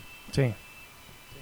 Ya, entonces, de hecho, ella casi fue víctima de este de Bundy. mierda. Oye, eh, también casi. de decir, no sé si lo mencionaste, creo que sí, que Elizabeth Kendall, eh, la novia de Ted Bundy, fue la que sol- saltó la pepa con los oficiales, pues, ¿cachai? Eh, al ver que había un retrato que se parecía tanto a su novio, que fue ella quien habló con los, con los oficiales. que- pa' que lo... Oye, ¿sabes que qué? lo delató, Que te po. parece harto al Pablo este weón, dijo. y te Mira, por, más que se compadre. pe- por más que se pele el culiado, ya sabemos que él sí, sí, que- sí. Oye, eh, ¿qué- Exacto. ¿a qué otro ni- niño bueno de iglesia también no- nos tenéis? Entonces vamos con el número 4. Exacto. en este especial de, en este especial de Halloween, chicos, eh, también les traigo a, a un asesino que también es- este es un personaje em, muy enigmático, sobre todo, em, que aparece de hecho en la serie Mindhunter, Ve. interpretado a viva imagen también por un por un actorazo. eh, me refiero a actorazo por, digamos, por eh, la capacidad de meterse en un, en un asesino que obviamente vamos a revisar su historial, em, pero es súper recomendable, vean eh, Mindhunter. Eh, bueno, vamos a hablar en esta ocasión de Ed Kemper. ¿Te suena Ed Kemper, Feñito? Claro, bueno, un camper, eh, sobre todo a, la- a los que seguimos o seguíamos, ya que David Fincher nos, no- Sí, nos cagó con, con. Mindhunter. Eh, los que seguimos Mindhunter, Ed- Edmund Kemper es uno de los, de los pilares de la historia de, de Mindhunter y, y va llevando como a los límites a estos detectives que aparecen. No, eh, detectives que están basados también en, en- en la vida real de, de los primeros que, que perfilaron los, estos perfiles de, de asesinos. Ya, pero a ver, ¿quién este cresta tiene era? Si no, el Kemper parece que era era, era, era acuático. Sí, pues bueno, Ed Kemper como para como una breve historia, una breve biografía, eh, al igual que otro, como en, el- en los casos anteriores como a, a Ted Bundy, Te ayudo con otra Era cosa. un esto. asesino serial. ya, exacto, ya, ahora sí, ya. Entonces Ted Bundy en este caso, o sea, perdón, como Ed Kemper, al igual que otro tipo de asesinos, eh, él ten- estaba, había nacido dentro también de un, un clima bastante hostil, en este caso, bastante hostil. Esto era, obviamente, el, el, eh, el clima hostil lo hacía su madre, ya porque eh, su madre tenía un gran conflicto con el padre de Ed Kemper, que de hecho también se llama Ed Kemper, eh, porque eh, eh, Ed Kemper padre, por decirlo así, eh, él no había, digamos, eh, logrado tener estudios y por ende tampoco no, no podía generar grandes sumas de, de dinero para solventar a la familia. Por ende esto igual era, se consideraba que era, era un motivo para que la madre era, era ataque constantemente para que eh, le sacara en cara que él no era nada, de que lo miraban menos, de que prácticamente era lo peor que le había pasado y que era prácticamente eh, una bosta de padre para para Oye. como ejemplo también para sus Oye, hijos. curioso que ya llevamos Diga. dos y los dos ahí tienen relación ahí directa con, con su madre ahí en lo que influyó el, el- o sea, no, no es justificación, pero que va perfilando la figura de la madre, va, va perfilando a estas personas, po. Ojo ojo Luchín, eso te digo yo. Exacto, po.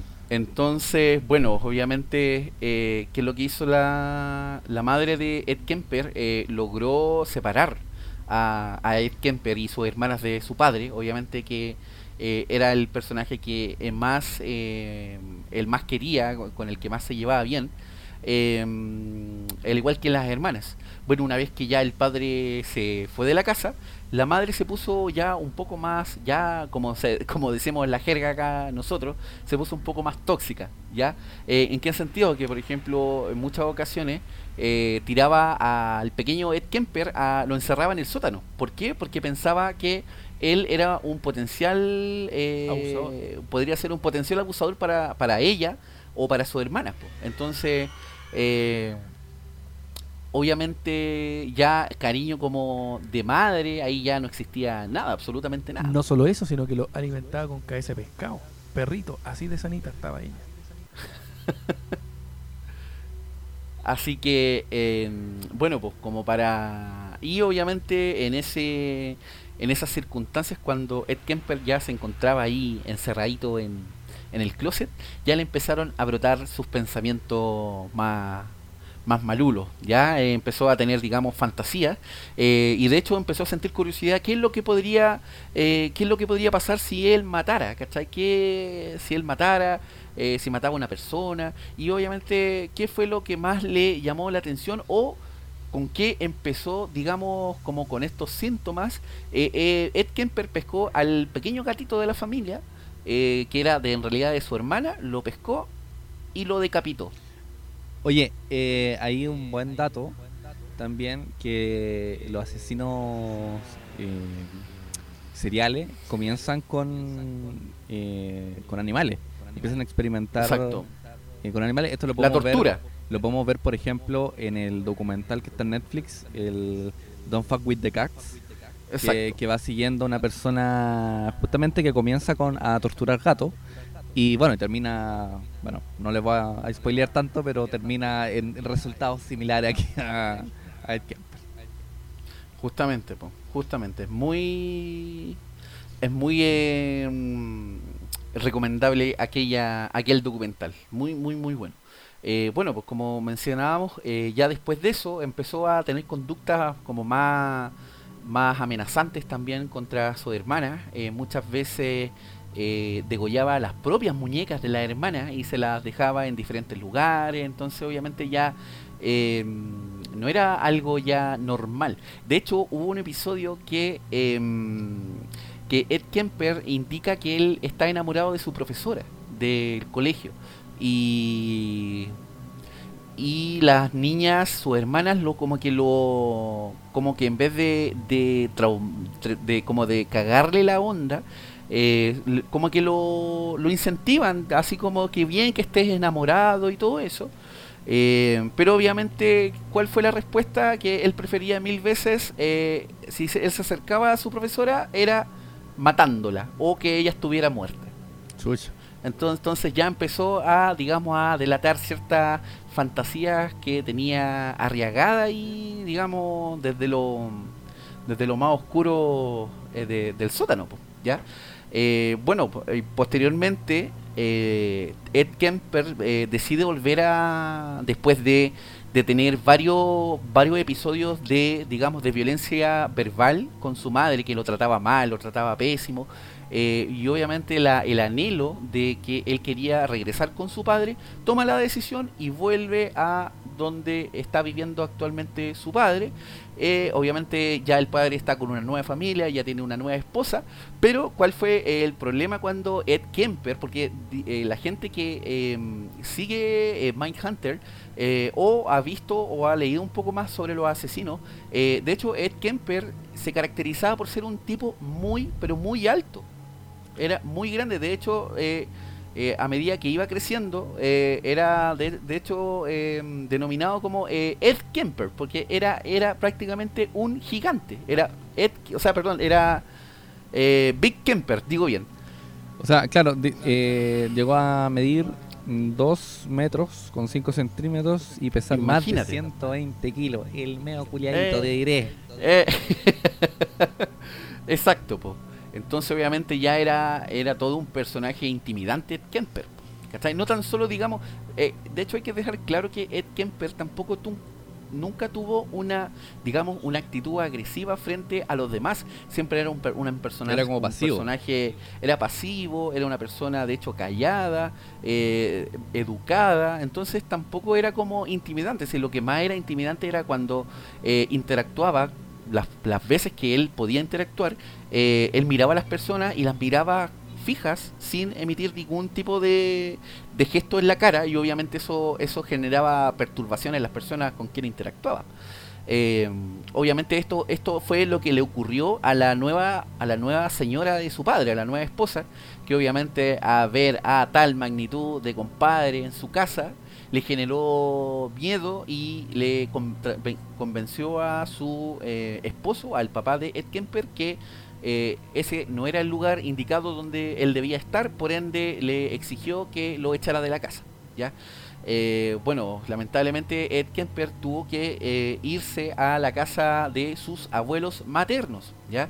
Este también marca un episodio, ya digamos, el episodio clave en este caso, de que sin duda marca las características de Ed Kemper, porque de hecho de haber salido en un en un eh, de un mundo hostil de su núcleo familiar ocurre lo mismo en el caso con la abuela porque consideremos que la abuela es madre de su mamá por ende tenía peores eh, peores características eh, obviamente lo trataba aún más mal era a- era a igual que la mamá, digamos. Era el doble piteada, siempre trataba, lo humillaba, lo trataba que era un tonto, que era, era un sopenco, etcétera, etcétera.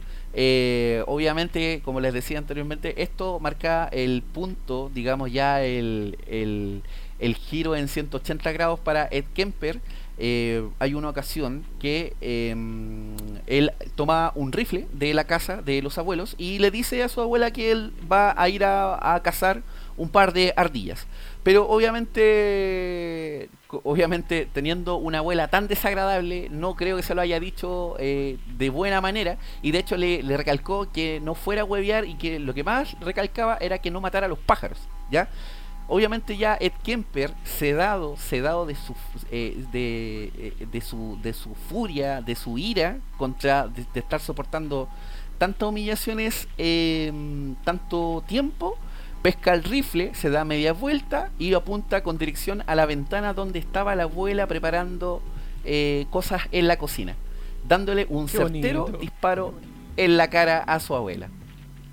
Eh, bueno, al pasar, digamos, también eh, al pasar lo- el tiempo, el- el- los par de minutos, ve, divisa a su abuelo que se está acercando a la casa y obviamente ya una vez que ya su abuelo vuelve a, pisar la casa, Ed Kemper hace la misma acción que hizo con la abuela en su abuelo y también le disparó en la cabeza.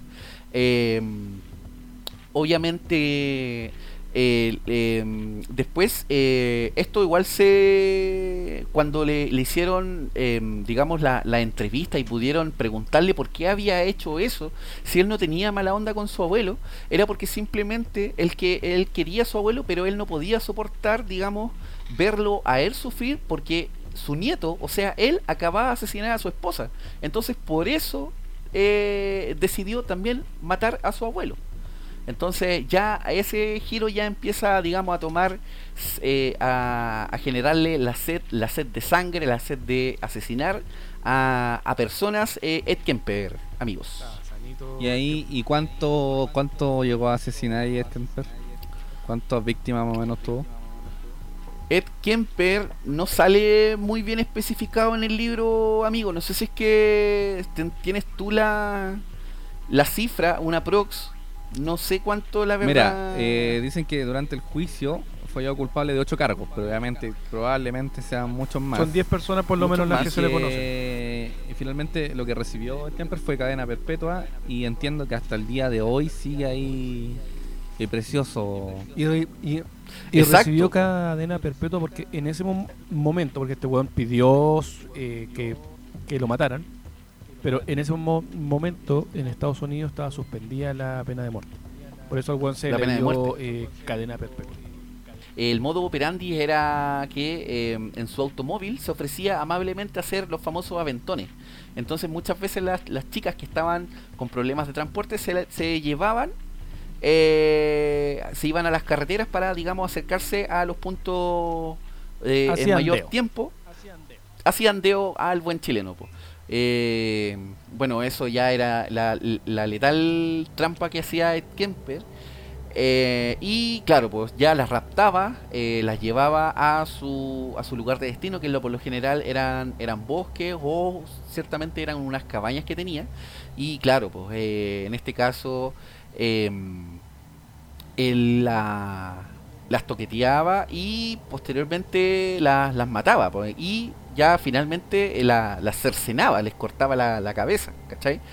Eh, ¿Qué es lo que hacía con la... mm, el- el- la mentalidad de Ed Kemper estaba tan perturbada que em, guardaba las cabezas guardaba las cabezas, las separaba de los cuerpos, porque los cuerpos los iba a botar a, digamos, como a, a, a uno como a unos hoyos que estaban ahí en las montañas, entonces se quedaba con las cabezas, pues amigo.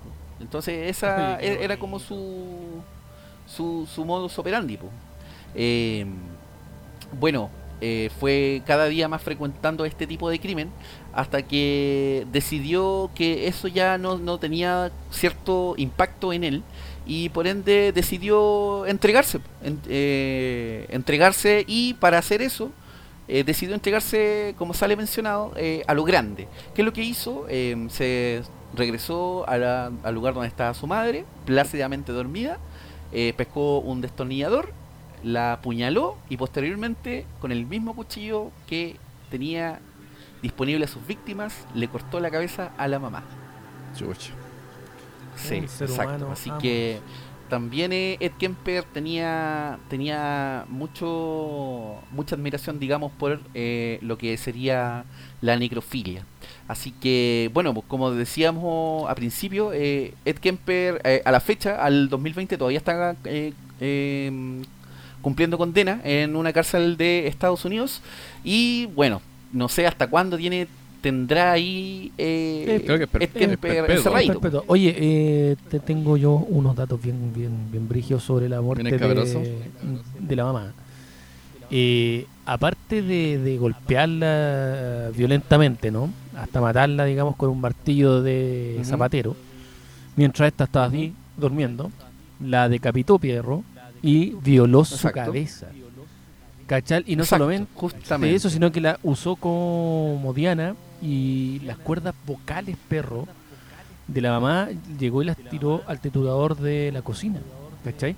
Y cuando le preguntaron, oye, weón, ¿pero por qué hiciste? El weón dijo que le parecía normal porque tanto como ella me maldijo, gritó y chilló por muchos años, eh, a mí me tocaba hacerle esta weá. Mm, Compadre, y no solo eso, sino que finalmente el desgraciado eh, comió para, parte de los órganos de la mamá y durmió cuatro Ujú. noches, perro, Oye, pero. con el cuerpo en estado de. de Pero se lo comió así tipo. Hannibal. Sí, cara dura, perro, que cara dura.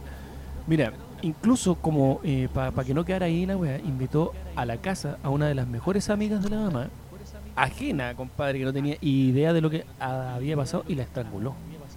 Compadre. Y eh, cuando se va este weón, eh, pone la radio y escucha la- las noticias y nos hablan de los de los asesinatos, pues weón, de él. Entonces el weón dijo, no, esta weá nada de weá, ¿cachai? Paró, frenó y ahí llamó a la policía. Y le dijo, ¿sabes qué? Yo soy el asesino de las colegialas, que con uno de los nombres que se le conoce a este weón. ¿Cachai? Y les confesó eh, las weas que hizo, los asesinatos y, y dónde podían encontrarlo a él y la, y, y la víctima. Y eh, reconoció su, su necrofilia y canibalismo. ¿Cachai? Así, Exacto, así de enfermito estaba Kemper. Ahí tiene ocho cadenas perpetuas, compadre, con derecho a libertad condicional. Cumpliendo. Mira, mira, mira. Tiene ocho cadenas perpetuas con derecho a libertad condicional, pero los abogados dicen que Kemper está tan feliz con su vida dentro de la prisión que rechazó varias veces las solicitudes de libertad condicional. Así, así está el niño. Hoy día tiene como 71 años. Exacto. Brígido, Oye, avancemos, avancemos al Vamos. siguiente, po, al siguiente. Que es el el, número el- 3. el número 3. Oye, bueno, este, eh, mirando la pauta, eh, este está interesante. ¿no? Eh. Exacto. ¿lo, lo puedo decir? ¿Lo puedo decir yo? ¿Cómo se llama? Sí, pues sí, ¿Cómo os digo. Oye, este es John Wayne Gacy, sé que no me, me equivoco Sí, en la Gacy. pronunciación, Ajá. pero Sí, yo Gacy. creo que eh, lo más conocido es como el payaso asesino o Pogo the Clown. Sí, compadre. Este, Mm. este weón, de este weón yo cacho un poco porque, porque sé que yo le tengo miedo a los payasitos asesinos. Entonces, eh, Te, te asusta la payasa. me asusta la payasa. Entonces, igual ca- cacho un, un, un- poquito sobre este desgraciado. Dale, Pa- Paulín, cuéntanos sobre. un personaje recordado dentro de la crónica también roja mundial. eh, también, también era eh, llamativo, tal por su comportamiento egocéntrico manipulador. Y sobre todo porque eh, él siempre de repente andaba con su eh, con su traje de payaso, ¿ya? Eh, ¿Por qué a- Este, este usaba traje de de payaso. payaso? Justamente, o sea, no es que trabajaba, lo que pasa es que John Gacy, John Wayne Gacy, eh, muchas veces, eh, que era, era ciertamente una ironía dentro de su caso, el tipo iba a visitar a niños que estaban en, en etapa terminal a los hospitales vestidos de payaso y le entregaba dulces. Entonces, eh, era, en cierta manera, tenía una, una doble vida este, este personaje. po. Ya, eh, asimismo, eh, tuvo, bueno, tuvo muchos eh, percances en su vida, eh, sobre todo un padre abusivo, eh, que lamentablemente siempre lo trataba de que él era un afeminado, que tenía cero tipo de, de relación padres-hijos, etcétera, etcétera. Entonces, ¿Sabes? los em, padres incidiendo. los padres, pues, exacto, el, el factor padres, pues, ¿cachai? Entonces con el tiempo, con el paso del tiempo, él, eh, mm, eh, John Wayne se dedicó solamente a dedicarse al mundo de los negocios, pero como decía anteriormente, era muy manipulador y mentiroso compulsivo.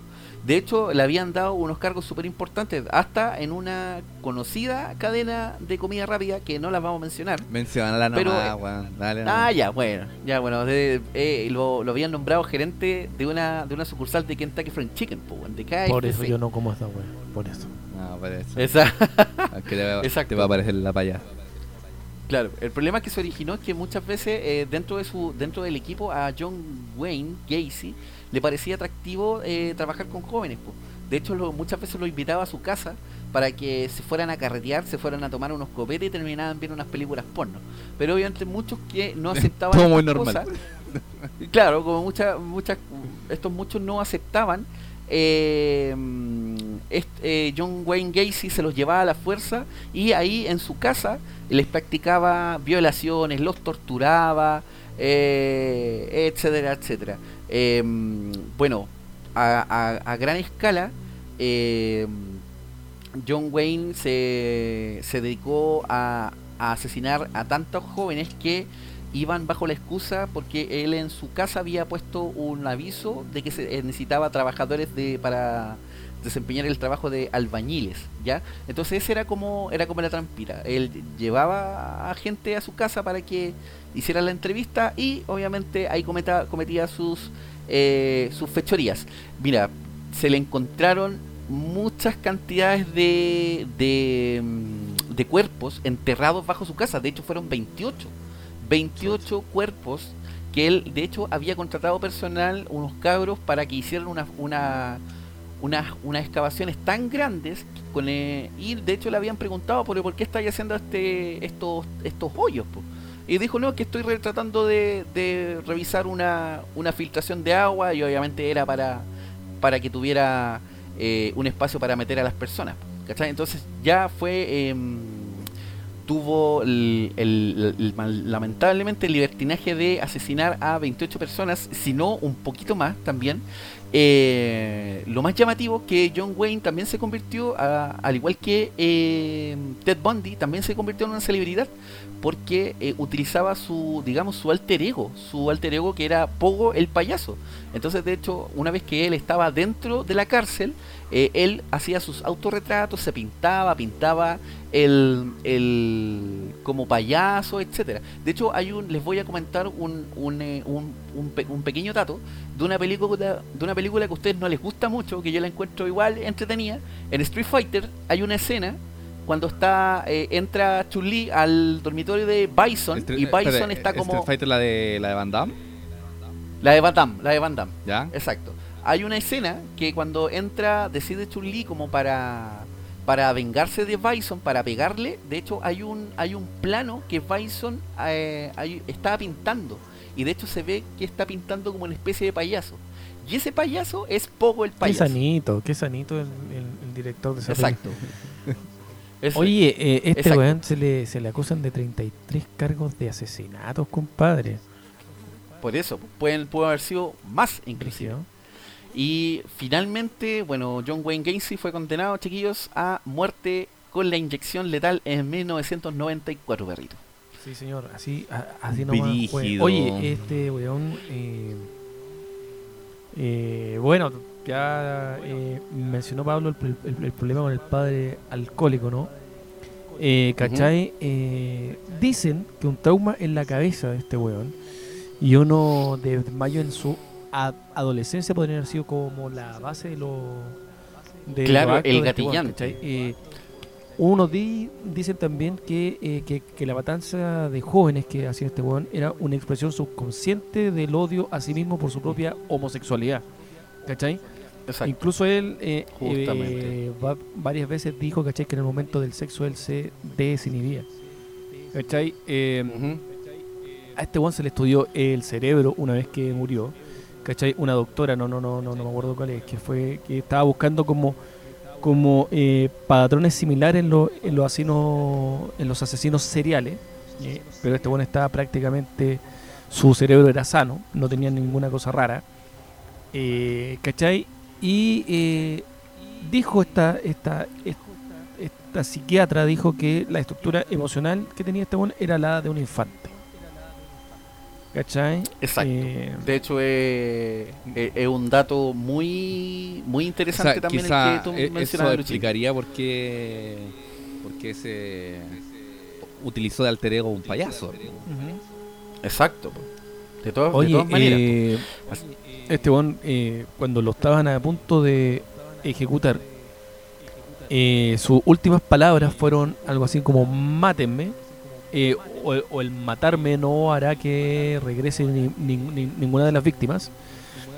Y el weón dijo, bésenme el trasero, eh, nunca sabrán dónde están los otros. O sea, como decía Pablo, prácticamente este weón, quizás cuántos weones mató, ¿cachai? Sí. El, Se pegó la gran el Pinochet. weón dijo que por lo menos 40 asesinatos compadre el weón tenía. 40 por lo menos, ¿cachai? Oye, eh, ¿y qué, qué tan cierto es que este personaje fue el que inspiró después a Stephen King para realizar It? Sí, hay algo de relevancia en esa, en esa pregunta, amigo. Sí, efectivamente, eh, varios, de hecho, varios de la, digamos, del- de, de esta ola de personajes de payaso asesino, eh, tales como It, eh, sí, efectivamente fueron eh, Son como la, extraídos la base de en Pogo. la base, claro, la base de Poe, justamente, de It, de los payasos asesinos, obviamente que una es más una comedia, pero digamos el, el, eh, del crear de un personaje de un payaso que, que asesine, obviamente es sacado eh, como fuente de inspiración para e- ese tipo de, de obra en este caso. Brígido. Ya, Brígido. Sí, eh. John Wayne. Decía, John Wayne se llama el culiao. John Wayne. John, Oye, Wayne, eh, claro. Oye, vamos po- con po- lo... po- Oye, nos quedan, nos quedan los últimos dos. Que imagino que si los detalles cabrosos de, de los últimos tres fueron brígidos, imagino que esto se viene Cuéntanos quiénes son. cuático. Entonces, en el número 2. Número 2, ya finalizando este ranking, chiquillos, eh, vamos a hablar ah, de eh, Edward Jean o Ed Jean. Eh, bueno, eh, Ed Jean eh, era un granjero que vivía con sus padres y con el transcurso del tiempo perdió a su padre, a su hermano. A su hermano, de hecho, lo perdió eh, en una en una dudosa origen. De hecho, no se sabe si es que él murió dentro de un incendio o Ed, Ed Gein mató a su propio hermano debido a que eh, la mamá también, la mamá, a, diferencia de las otras, eh, de los otros casos, también era una persona complicada, eh, fanática religiosa, etcétera, etcétera. Entonces, el hermano de Gein era más rebelde y él era como más eh, adepto a su, a su madre. Por ende, está la duda si es que él había matado a su, a su, a su hermano. Bueno, el tema es que eh, Ed Gein, eh, como vivía con su madre, eh, y era eh, su madre era su mundo para él. Él no existía, él no, no, no podía hacer eh, vida social porque recordemos que la, la mamá de Ed Gein era una fanática muy, eh, muy religiosa. eh, por ende, todo lo, con- lo, lo encontraba como mundano, que era parte del demonio, etcétera, etcétera. Exacto, todo era maldito. Ah, ¿Qué más hablar también de la de la de las mujeres? Porque les decía que era el mismo diablo. Bueno, con el transcurso Eh, del el tiempo. diablo. eh, Llame diablo. Confirmo, las mujeres son el con el, tran- demonio. con el transcurso con el transcurso del tiempo, eh, la mamá de Ed Gein muere. Muere, eh, obviamente para Ed eh, esto le generó una profunda depresión. Eh, porque era, como les mencionaba, era su mundo. Y eh, ya con el tiempo, eh, Ed empezó quizás a tener un poco más de, de sociabilizar con la gente. De hecho, frecuentaba de repente algunos bares, algunos almacenes, eh, en donde de hecho se originó eh, el misterio que le da a, a esta historia, que eh, desaparecieron eh, las dueñas de ambos locales comerciales, tanto el del almacén como el, el del bar. Em, eh, a breves eh, a breves rasgos em, la policía de las, del, del pueblo empezó a, a interrogar a todos eh, y dieron con el detalle que el que más frecuentaba eh, en esos locales era Ed porque él aparecía como cliente registrado en los cuadernos de contabilidad. El pelota Entonces, tenía fueron- su tarjetita de socio. Bien, abuelo. Claro, claro. pues. Entonces empezó, entonces en el momento cuando iba, llegaron los policías a su casa, eh, le preguntaron por la dueña de la botillería, o sea, perdón, del bar, y automáticamente Etienne dijo, no, yo no tengo nada que ver con el asesinato de la persona en cuestión. Y obviamente los policías se quedaron eh, choqueados ante la respuesta que, que dijo, em, porque de primera instancia nadie le había comentado de, de que existía un asesinato, sino solamente era una, una Cayó desaparición. con la típica que caen todos los malos, po. Exacto, po. Entonces, pues claro, y debido a eso, eh, eh, le preguntaron a los policías, pero ¿cómo sabes eso? No, lo que pasa es que dentro de acá hay, un- hay una voz dentro de mi casa que me dice eso. Entonces los policías, aún más per- claro, más eh, más perplejos, eh, decidieron entrar eh, aún en el interior de la casa de Ed Gein y se encontraron con un verdadero museo del horror, amigos. En ese, el policía que fue a interrogar se encontró con el mismísimo cadáver de la persona desaparecida, pero estaba totalmente trozada y estaba colgada en cadenas. Adicion- adicionalmente, eh, se reveló que Ed aparte de, eh, de tener los cuerpos de ambas mujeres, eh, todas, digamos, cercenadas, eh, tenía muchos eh, muchas partes de cuerpos humanos, tales como nariz, ojos, boca, labios, tenía genitales, etcétera, y lo más curioso que todo esto lo convertía como en una especie como le daba como una utilidad a todo este material or- orgánico, por decirlo. Eh, Eh, pero hay que da- reconocerle ahí el factor de, de recicladora. Sí, no sé.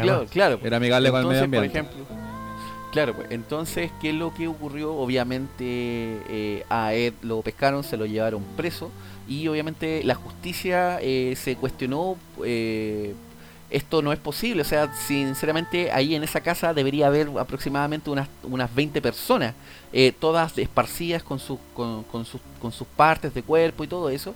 Y eh, eh, determinaron que eh, Ed Gein estaba teniendo episodios de esquizofrenia y fue como en el caso de Ed Kemper, fue internado, zafó de la cárcel y fue internado en un centro mental.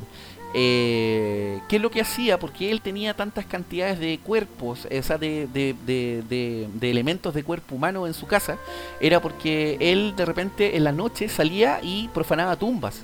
Entonces sacaba los cuerpos y muchas veces tenía eh, la costumbre de revisar, digamos, el periódico y veía el- la sección del, del, del obituario y veía, por ejemplo, hoy día van a enterrar a Juanito y a Juanito lo enterraban hoy día y Juanito lo desterraba Ed Gein, lo trozaba y le sacaba dedos, le sacaba ojos y obviamente se confeccionaba sus Oye. máscaras, se Oye, confeccionaba eh, cinturones. yo creo que a esta altura ya, ya suena parecido a cosas que hemos visto en el cine y es que efectivamente, eh, como así, como Pogo inspira a It, este personaje inspiró a varios asesinos eh, De del cine. sí. Está como... Exacto. Evidentemente está Littleface de, de la matanza de, de Texas, eh, pero también eh, tiene eh, aparece rasgos de, de él en, en la película Psicosis, está incluso en la en American Horror Story que son mucho más, más modernas. eh, toman a, a Jin como, como parte de, eh, digamos, de la esencia de, de estos personajes. El piteado de Jin. Oye, oye, también tengo un dato de lo que estaba hablando el a gran. Pablito. Y, y no solamente, digamos, eh, tenía estas cabezas, compadre, con las que la usaba de, de, de tazón y eso, sino que, ponte tú, el weón tenía un cinturón de pezones humanos, amigo. ¿Cachai, no? Si tenía todo una, una tenía una Oye, pero qué colección. terrible, Era un cochino verdadero lanzamiento. Oye, Aparte era caníbal. Lo brígido, brígido es que la, ma- la Matanza de Texas es una película. Bueno, la, la original es una película brígida, po, weón. Y, y que brígi- Exacto. brígido saber que las cosas que ocurrieron ahí, yo creo que incluso son menores A lo a las que verdad, realmente hizo el Jin, weón. Justamente, po. Justamente, Oye, porque de no hecho dormir la... Dejemos hasta aquí el, el programa. No, pero tranquilo, se queda el mejor de todos. El El Mejor. mejor, dice este weón. El, que- el Pablo, mejor de todos. Pablo, y antes de, de pasar al, otro, ¿cómo, ¿cómo termina el Jin? ¿Termina finalmente en la institución mental? ¿O, o, o en algún momento lo toman preso y...? No, no, eh, eh, efectivamente eh, sigue en la institución mental. eh, obviamente eh, no le dan la libertad esperada. eh, pero, eh, ¿qué es lo que ocurre? Eh, eh, eh, Jean, de hecho, eh, fallece en la institución mental debido a, a una Ah, insuficiencia cardíaca, a lo- como a los 73 años de edad de amigo. Ok. Bueno, no, entonces Exacto. no estaría quedando el que Pablo. Mira, si los otros cuatro han sido realmente escabroso, yo no, no sé qué pensar de lo que elegiste para el número uno. Número Entonces uno, número este uno, es- número uno, número uno. El número uno. Uno, número uno. Ya, y el número, el número uno, chiquillos. El número uno, vamos con Andrei Chikatilo. ¿Cómo Aquí dijo pusiste, que- Eh, en la, aquí pusiste en la pauta ex Unión Soviética. Soviética, exacto. Unión Soviética. De hecho, eh, bueno, eh, Este es el más este personaje, este, eh, lejos, este es el más llamativo, eh, digamos, de, de, mi, de mi investigación sobre, eh, est- para realizar este ranking. Oye, Eh, porque, dime. Eh, antes de que te, te explayes ahí en, en concreto, solamente eh, quería mencionar que aparece acá que es considerado el peor asesino de la historia de la Unión Soviética y fue como, conocido como el carnicero de Rostov, el destripador Sí. rojo, el destripador de Rostov. Un amor de ser humano. Exacto. Ya. Usted ya hizo la hizo la previa, querido amigo, y bueno, como tal dice, eh, bueno, Andrei Chikatilo eh, es eh, oriundo de una localidad llamado eh, Ya- puede ser Yavloshnon, Ya. una, Ya- una- Yavloshnoye. Yavloshnoye. tíralo bien. Obviamente en ese tiempo se estaba desarrollando lo que era la Segunda Guerra Mundial y eh, su entorno era ya era pobreza, mu- mu- mucha pobreza y eh, obviamente en su entorno eh, existía la carencia de alimentos y por ende la, gen- la misma gente eh, moría en la calle debido a eso. ¿ya? Eh, el tema es que Andrés Chikatilo em, siempre tenía una tenía malas experiencias con el con el género femenino porque de hecho como era era tímido eh, él tenía problemas para abrazar a las mujeres ¿por qué? ¿qué es lo que sufría este, este eso. tipo tenía problemas este tipo sufría de eyaculaciones sin tener Ah, una no erección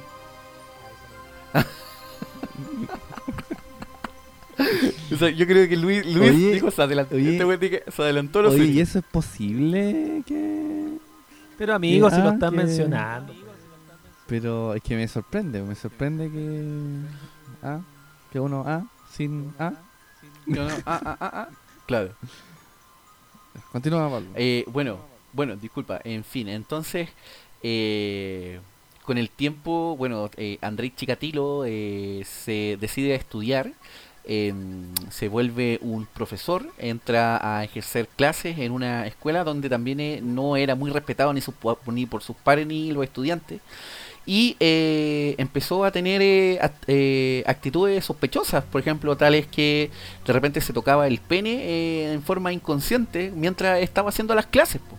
Y eh, también eh, iba a los vestidores de las, de las niñas a, a ver cómo se desvestían y obviamente practicaba lo mismo. Esto detonó que obviamente los desvincularan del colegio y lo despidieran como maestro. Eh, obviamente eh, teníamos cl- se tiene claro que eh, que Andrei Chikatilo ya tenía una, una obsesión digamos por la por la pedofilia sobre todo Eh, y obviamente eh, empezó a, a tener su modo operandi eh, digamos ofreciendo dulces eh, a las niñas que en ese entonces el dulce era como muy escaso debido a la situación económica producida por la misma guerra y de hecho cada vez que él cometía este tipo de fechorías, eh, de hecho, cada vez que mataba, él le provocaba orgasmos y tenía... Qué asquito, exacto. Eh, y obviamente él nunca, nunca pudo concretar, digamos, violaciones. ¿Debido a qué? Porque era, era una persona, como, como comentábamos antes, era una persona que tenía problemas de erecciones. pues. Entonces, ¿qué es lo que hacía? Eh, no, no gozaba de la, de la violación. Entonces, eh, muchas veces a las víctimas, no, no tan solo niñas, niñas pequeñas, sino también eh, jovencitas, eh, ¿qué es lo que hacía? Eh, él practicaba, digamos, actos de canibalismo. Por ende, él eh, arrancaba sus partes a los niños y obviamente lo escupía luego de que hacía estos actos. Pues, ¿ya? Eh, lo más curioso también que yo encontré en esta biografía de Andrés Chikatilo fue que él como un tipo ritual que hacía era que em, él le retiraba los glóbulos oculares a sus víctimas porque él creía que las víctimas se quedaban con la última imagen de lo que veía antes de, de morir. po. Y en este caso, ¿cuál era la última imagen de que veía la víctima del compadre? Así que a todas las, a todas las víctimas les quitaba los ojos. Eh, eh, en definitiva, eh, bueno, Chikatilo fue condenado a más de eh, por más de 50 asesinatos. Eh, y fue, senten- fue, fue sentenciado a muerte en Rusia, compadrinero, el, eh, en 1994 y lo ejecutaron con un certero disparo en la cabeza. Amigo. con- Chucha, concha. Exacto. La verdad, la verdad tenía, tenía unos de- unos detalles ahí en la descripción, pero no me parecieron eh, eh, Ad- adecuados adecuados. para Dígala comentarlo. nomás, dígala nomás. Sí. No, no, no, es que es muy fuerte, son muy fuertes. Por eso Sí, digo. qué tan fuerte. Qué tan fuerte. Así que vamos a.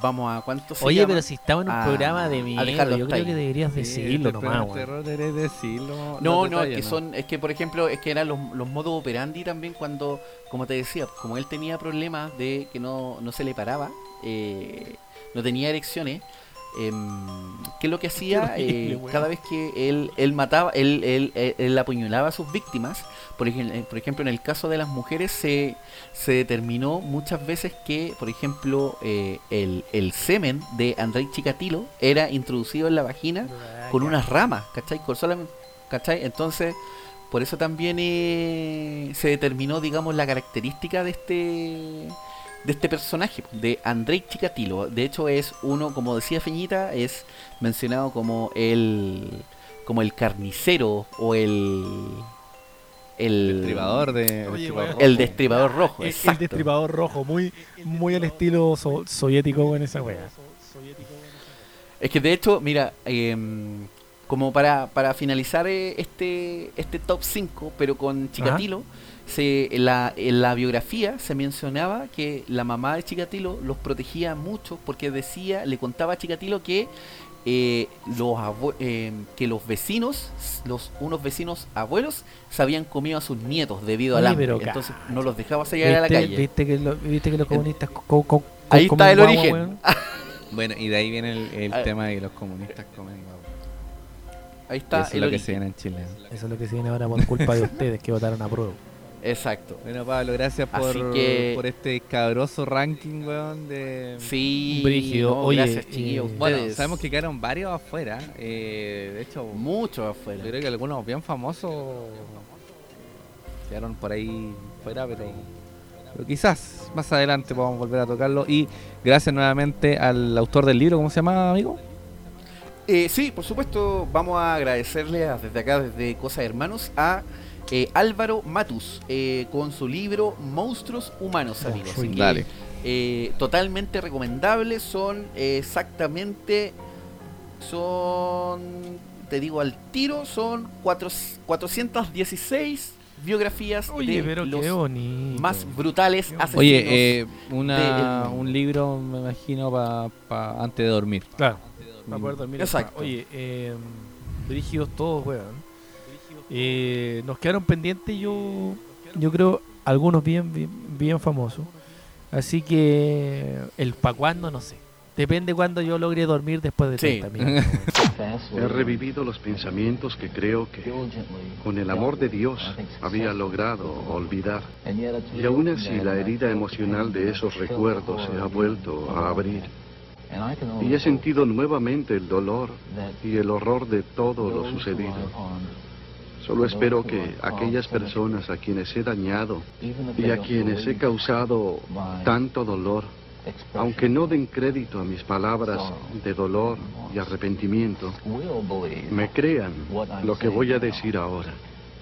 Que existen personas como yo en sus pueblos, en sus comunidades, personas cuyos peligrosos impulsos se encienden día tras día por la violencia que ven en los distintos medios de comunicación, Regresamos a Cosa de Hermanos después del escabroso ranking que nos trajo el pelado Pi.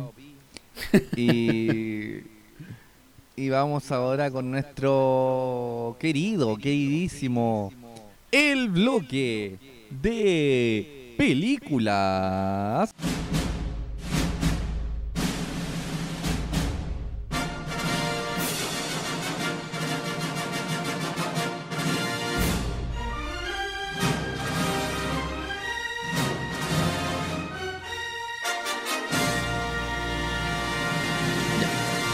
Y en esta oportunidad no podría ser de otra manera. Trajimos primero al director, weón.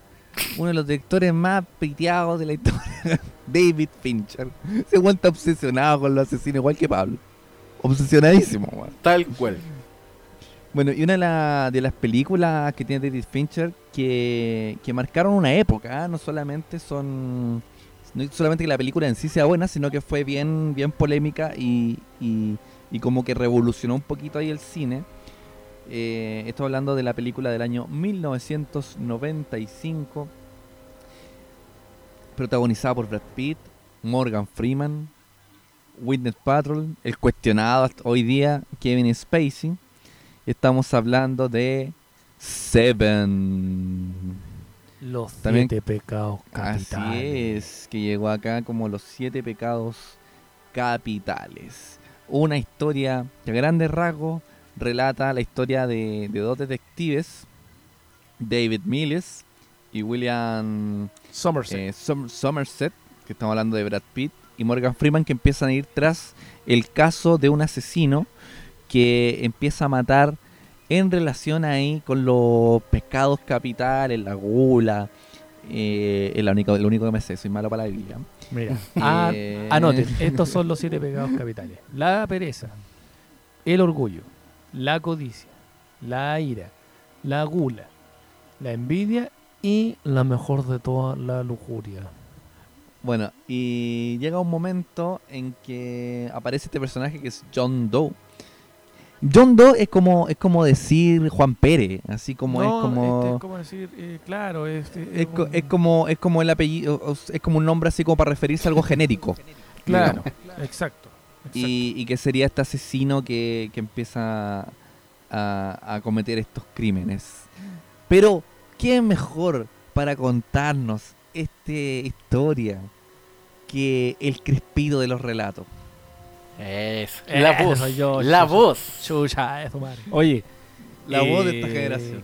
Claro, la, la, la película trata justamente de dos policías, uno interpretado por, por Brad Pitt, que tiene su mujer, ¿cachai? Todo muy lindo. Y So- Somerset ya un veterano, un policía veterano de todo esto de, lo, de los asesinatos y todo esto. Por razones de la vida empiezan a trabajar juntos y se topan frente a frente con estos asesinatos en serie, valga la redundancia de todo este capítulo, ¿cachai? Que empieza a matar a través de los pecados capitales, que dicho sea de paso, los pecados capitales no aparecen en la Biblia. Eh, Ah, ¿no? No, Ah, no, ¿no? señor. ¿Y por, qué, y, y por qué lo asociamos a eso, hermano mío? solamente Oh. sale en un libro que se llama La Divina Comedia. Eh. Y la Biblia, y que dijeron los católicos, "Oh, vamos a aprovechar este libro que está bueno de los pecados capitales y los vamos a ocupar para, para eh, eh, tratar mal a nuestros feligreses. Pero bueno, eh, eh, se topan con una serie de, de, de- de personas que fueron asesinados por gula, ahí con, con, con la, con la mejor escena de la película, que es cuando, cuando se topan con este que, que- que está ahí en la cama y, y- y lo tiene lleno de, de, de pinos de auto. Oye, y esa se, escena, y se acerca, weón. compadre, yo que he pegado al Ujú. techo tres días y medio. te digo al toque. Puta que me, puta que me cagué, amigo, en esa weá. Una muy buena eh, escena por lo demás. Eh, cuento su- cortito, eh, empiezan a investigar quién es el tipo, el tipo eh, termina entregándose, ¿cachai? Eh, como todo asesino en serie, su ego pudo más, pero tenía guardado el último pecado. O sea, claro, porque hasta ahí ya había asesinado con los seis, A seis. pecados a seis y le, y no faltaba pillado, weón. le faltaba no- la ira. No, La ira, ¿cierto? eh, exactamente. No pudieron con él. Eh, termina este weón entregándose y dejando el último pecado para el final. Eh, y nada más ni nada menos que la ira, como tú contaste. Mm. ¿Y quién era la ira? Spoiler Brad, alert. Brad Pitt. Ahí, ¿cómo fue? Paso tiró el weón. ¿Por qué? Porque se metió a su señora y a su futuro hijo. Eh, ¿Qué más decir? Una excelente peli. Co- obviamente cortándole la, la cabeza y poniéndola en una cajita. Que, Oye, que eres degenerado. Así fue. ¿Qué, qué, qué Eh, momento más memorable, weón? Oye, eh, claro, para allá voy. Eh, Brad Pitt se manda una actuación muy buena. Yo, Una vez más, una yo vez más, digamos. diría que eh, eh, una de las películas que consagra a Brad Pitt como un buen actor es Seven. ¿Cachai? Porque hasta el momento Brad Pitt, eh, y yo creo que cargaba mucho con, con, con su con, con la fama de, Del niño de- bonito. Del chico guapo, ¿cachai? Eh, pero en esta peli el tipo eh, se manda una actuación excelente. Mo- Morgan Freeman ya sabemos que es, es Dios, así que nada, no, no, no, no- no se puede decir nada sobre él. Eh, pucha, eh, de la actuación de, de, de- ¿cómo se llama este degeneré? Eh, Kevin Spacey. de Kevin, Kevin Spacey, Spacey. No, no podemos decir mucho porque en realidad eh, no, es, no es mucho. Pero en general muy buena la película con estos tonos oscuros, ¿cachai? Que te hace que, que- que Sí, el eso- eso también Es re interesante porque David Fincher ocupa mucho la, la luz y sombra ahí para jugar con... Oye, con la eh, película. sí, Tenía la buen director de, fo- fotografía, po. Sí, con eso. Sí, no. si siempre la película se, se maneja con, con esta oscuridad, ¿cachai? Eh, eh, lluvia, días nublados, ¿cachai? Y si siempre muy, muy, muy oscuro que te que te hace un poco meterte en todo esto de la, de, de- de- de la trama de Claro, la que logra juega mucho a, a favor, no así en Batman y Superman, les digo al toque. Que esa weá me tiene oscuridad ahí. Ahí no funcionó. Amigo, para. Oye, eh, uno de, la, de los datos que podemos decir de esta película es que, eh, como decíamos al principio, revolucionó un poquito el cine de, de, de este como thriller, Ajá. Eh, porque eh, toca un tema que, que ya, tenemos por un lado lo, lo- el cine de terror, este que habla de, de personajes ficticios, ¿cachai? Eh, pero este hablaba de algo que es totalmente posible y que como lo relatamos en el, en el, en el bloque anterior, o sea, existen personas que son capaces de, De esto. de, Sí, de hacer sí, esto, que, sí. que incluso que son capaces de entregarse y poner su vida a disposición de, de este relato weón, enfermo que están, que están haciendo asesinando personas. Que es lo que hace John Doe finalmente, que, que lo, a él lo que le importaba era asesinar con los siete Oye. pecados. Claro, po. Por lo tanto, fue capaz de poner incluso su vida para que el Para último pecado Para que fuera la ira. Oye, se podría eh, como denominar como que si fuese un, un asesinato metafórico, pues bueno. Oye, el- totalmente, el, totalmente. el- el tipo gana. El, tipo gana, po. el tipo gana al final, ¿cachai? Eh, acá no es una película donde los buenos ga- ganan al final, salvan el, el- el día, no, compadre. Aquí No, gana. es el, el- el gran ganador de esta película es John Doe. Eh, A pesar de, claro, a pesar de que muere. de pero- que muere, pe- pero era pero parte del ritual lo del.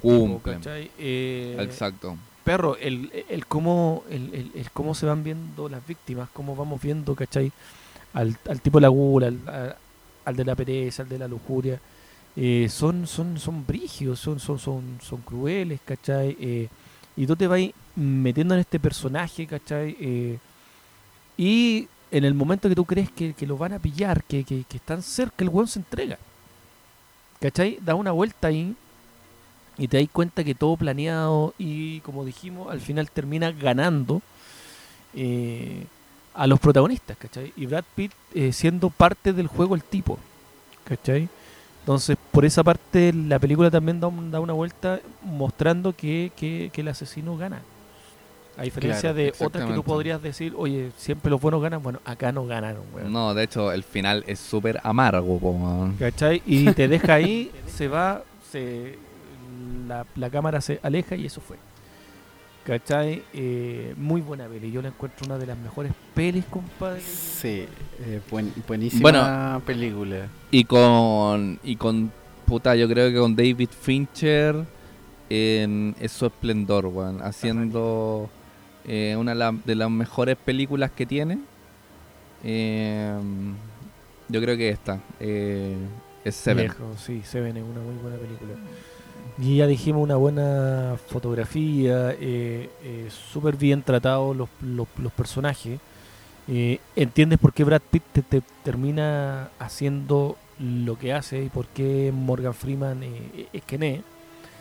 ¿Cachai? Eh, sin, entrar como al detalle ese de la vida de cada uno de los personajes.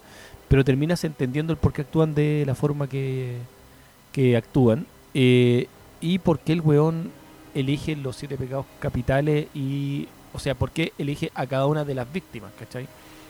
que no son víctimas al azar, relación. sino que el tipo las investiga y tienen relación con lo que el tipo busca.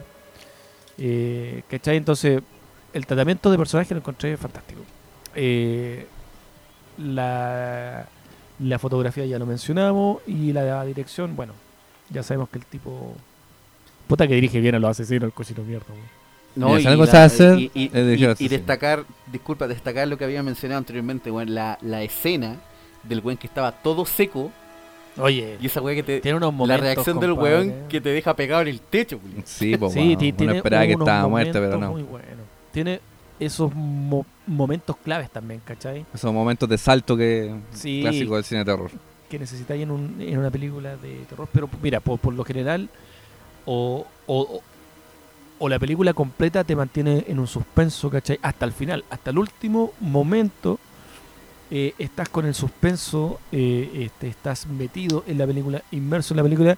De esa película que si yo lo hubiese ido a ver al cine, estaría todo el rato pegado a, a- a- a la butaca ahí con, con asustado. ¿Cachai? Eh, así que no, muy, muy, muy, muy bueno. Recomendable. Sí, no, y Un 10, un un 10. 10, un 10 de película. 10. Eh, las actuaciones de Brad Pitt, grande Brad Pitt, compadre. Grande Brad Pitt. Sí. Ah, Eh, merecidísimo lo último único que no tuviste Oscar. es que haber hecho es Troya, conchetumare, puta la película mala. Bueno, hasta él reconoce que es mala, ya, pero bueno, ya hablaremos de eso en, otro, en otra oportunidad. Entonces, dedito para arriba. Totalmente dedito Dedito para, para, arriba para, arriba, manitos para arriba. para todo, Seven, todo. Seven. Aquel que, si usted no la ha visto, si usted está en su casa, vive debajo de una roca y no ha visto Seven, le recomiendo que la vea. Los siete pecados capitales, vean en español, en inglés, como usted quiera. Eh, es una película que la En pueden coño. di- di- disfrutar en español. Eh, pero véala, amigo, véala. Y ya le tiramos el spoiler, pero va a saltar igual, así que véala no. Igual se va a cagar de mí, Ujú. amigo. Perro, yo, yo, yo la he visto como 10 veces y todavía saltó. Dudo haberlo disfrutado más de lo que el detective Mills lo haría estando conmigo en una habitación sin ventanas. ¿No es cierto? ¿Cuánta satisfacción te daría lastimarme sin compasión? Eso me ofende. Yo jamás... No lo harías porque habría consecuencias. Pero lo veo en tus ojos.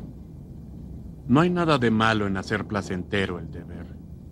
No negaré mi pasión por hacer que se regrese el daño a los que dañan. Son pecadores. Llegamos al final del capítulo especial de Halloween con Halloween. ese con el bueno fue, fue un Halloween distinto porque no no, no tratamos el, el típico cine de terror ni el típico tema de, de lo paranormal claro. Sino, yo creo que tratamos algo algo peor aún que son cosas que ocurren en la realidad y que yo creo que el terror que es posible que ocurra eh, al final da más miedo weón que, que la historia de ficción y esto demostradísimo que es totalmente eh, posible que ocurra.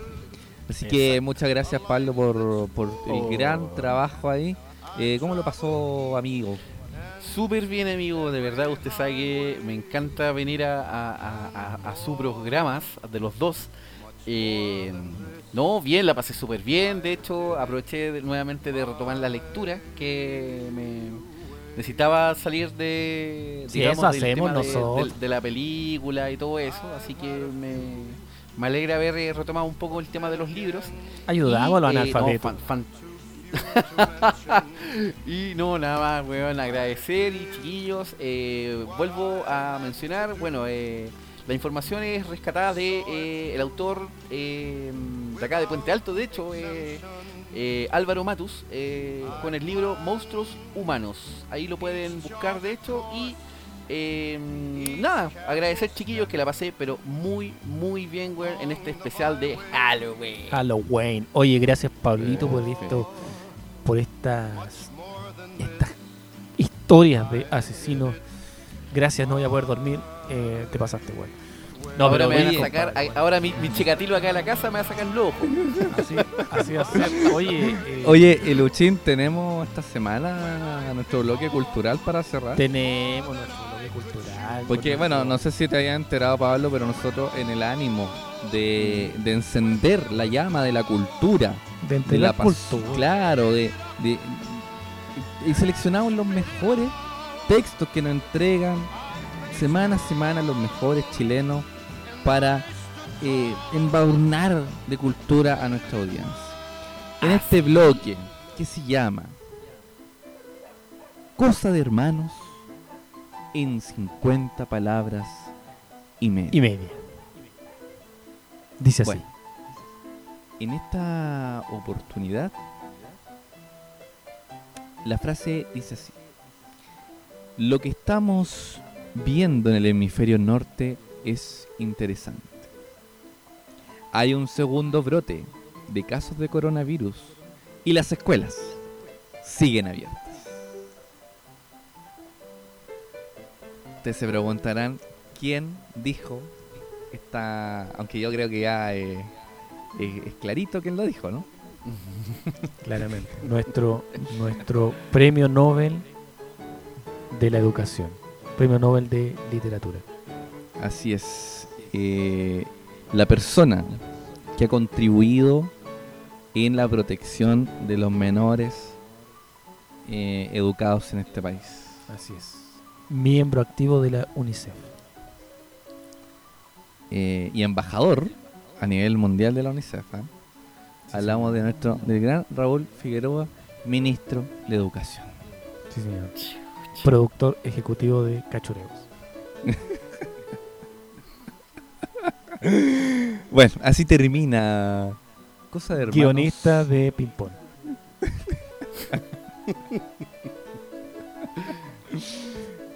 co-creador de El Mundo del Profesor Rosa. Así es. Así Ideólogo de Maravilloso. Así es.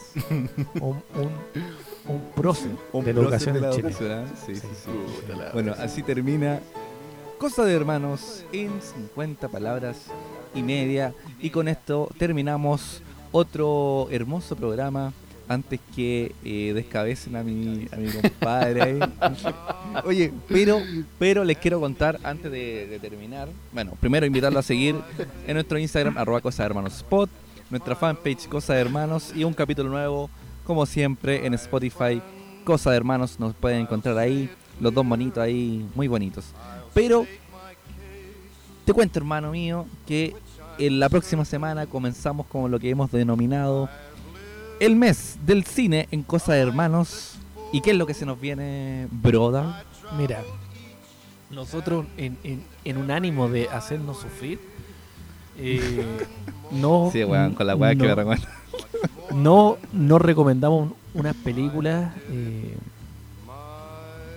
en un ánimo de sufrir en realidad, porque películas que no me gustan mucho, que me recomendó mi hermano, yo Y películas que a mí no me gustaron nada, pero me películas que, que, que- que yo le recomiendo a mi hermano. Yo siempre con un ánimo digo que el Juan se entretenga, pero este Juan es medio. ¿Cómo decirlo? Bueno, pero ya no vamos a ver. Un pero no intelectualoide del Oye, cine. Entonces, Oye, pero no vamos a comenzar con eso, sino que la próxima semana comenzamos con cinco películas tan malas que son buenas. Oye, ¿Y para qué vamos a hablar de películas buenas? Buenísimo. vamos a hablar de películas malas. mala. Así que Como el no se pierdan el próximo capítulo donde tenemos cinco películas que son tan malas que, Que les son van a buenas. gustar. sí, sí, así es. Sí, señor. Son tan, Bueno, pero son malas, esto- weón. Son malas. Con esto le agradecemos una vez más al. ¿Cómo, cómo era? El, el- ¿cómo era? Chiquitaki, ¿cómo era? Chiquitaqui, el chiquetere. Chicatilo, chicatilo. El Chicatilo. El Chicatilo. El, el doctor, el doctor Chicatilo. Pablete. Oye, Y- gracias, weón. el- el doctor Morten. Oye, desde aquí les decimos adiós. Pedacitos de mi corazón.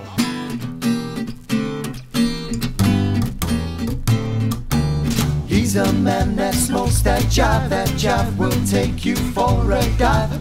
Wonders if he's still alive when you smoke that killing jive.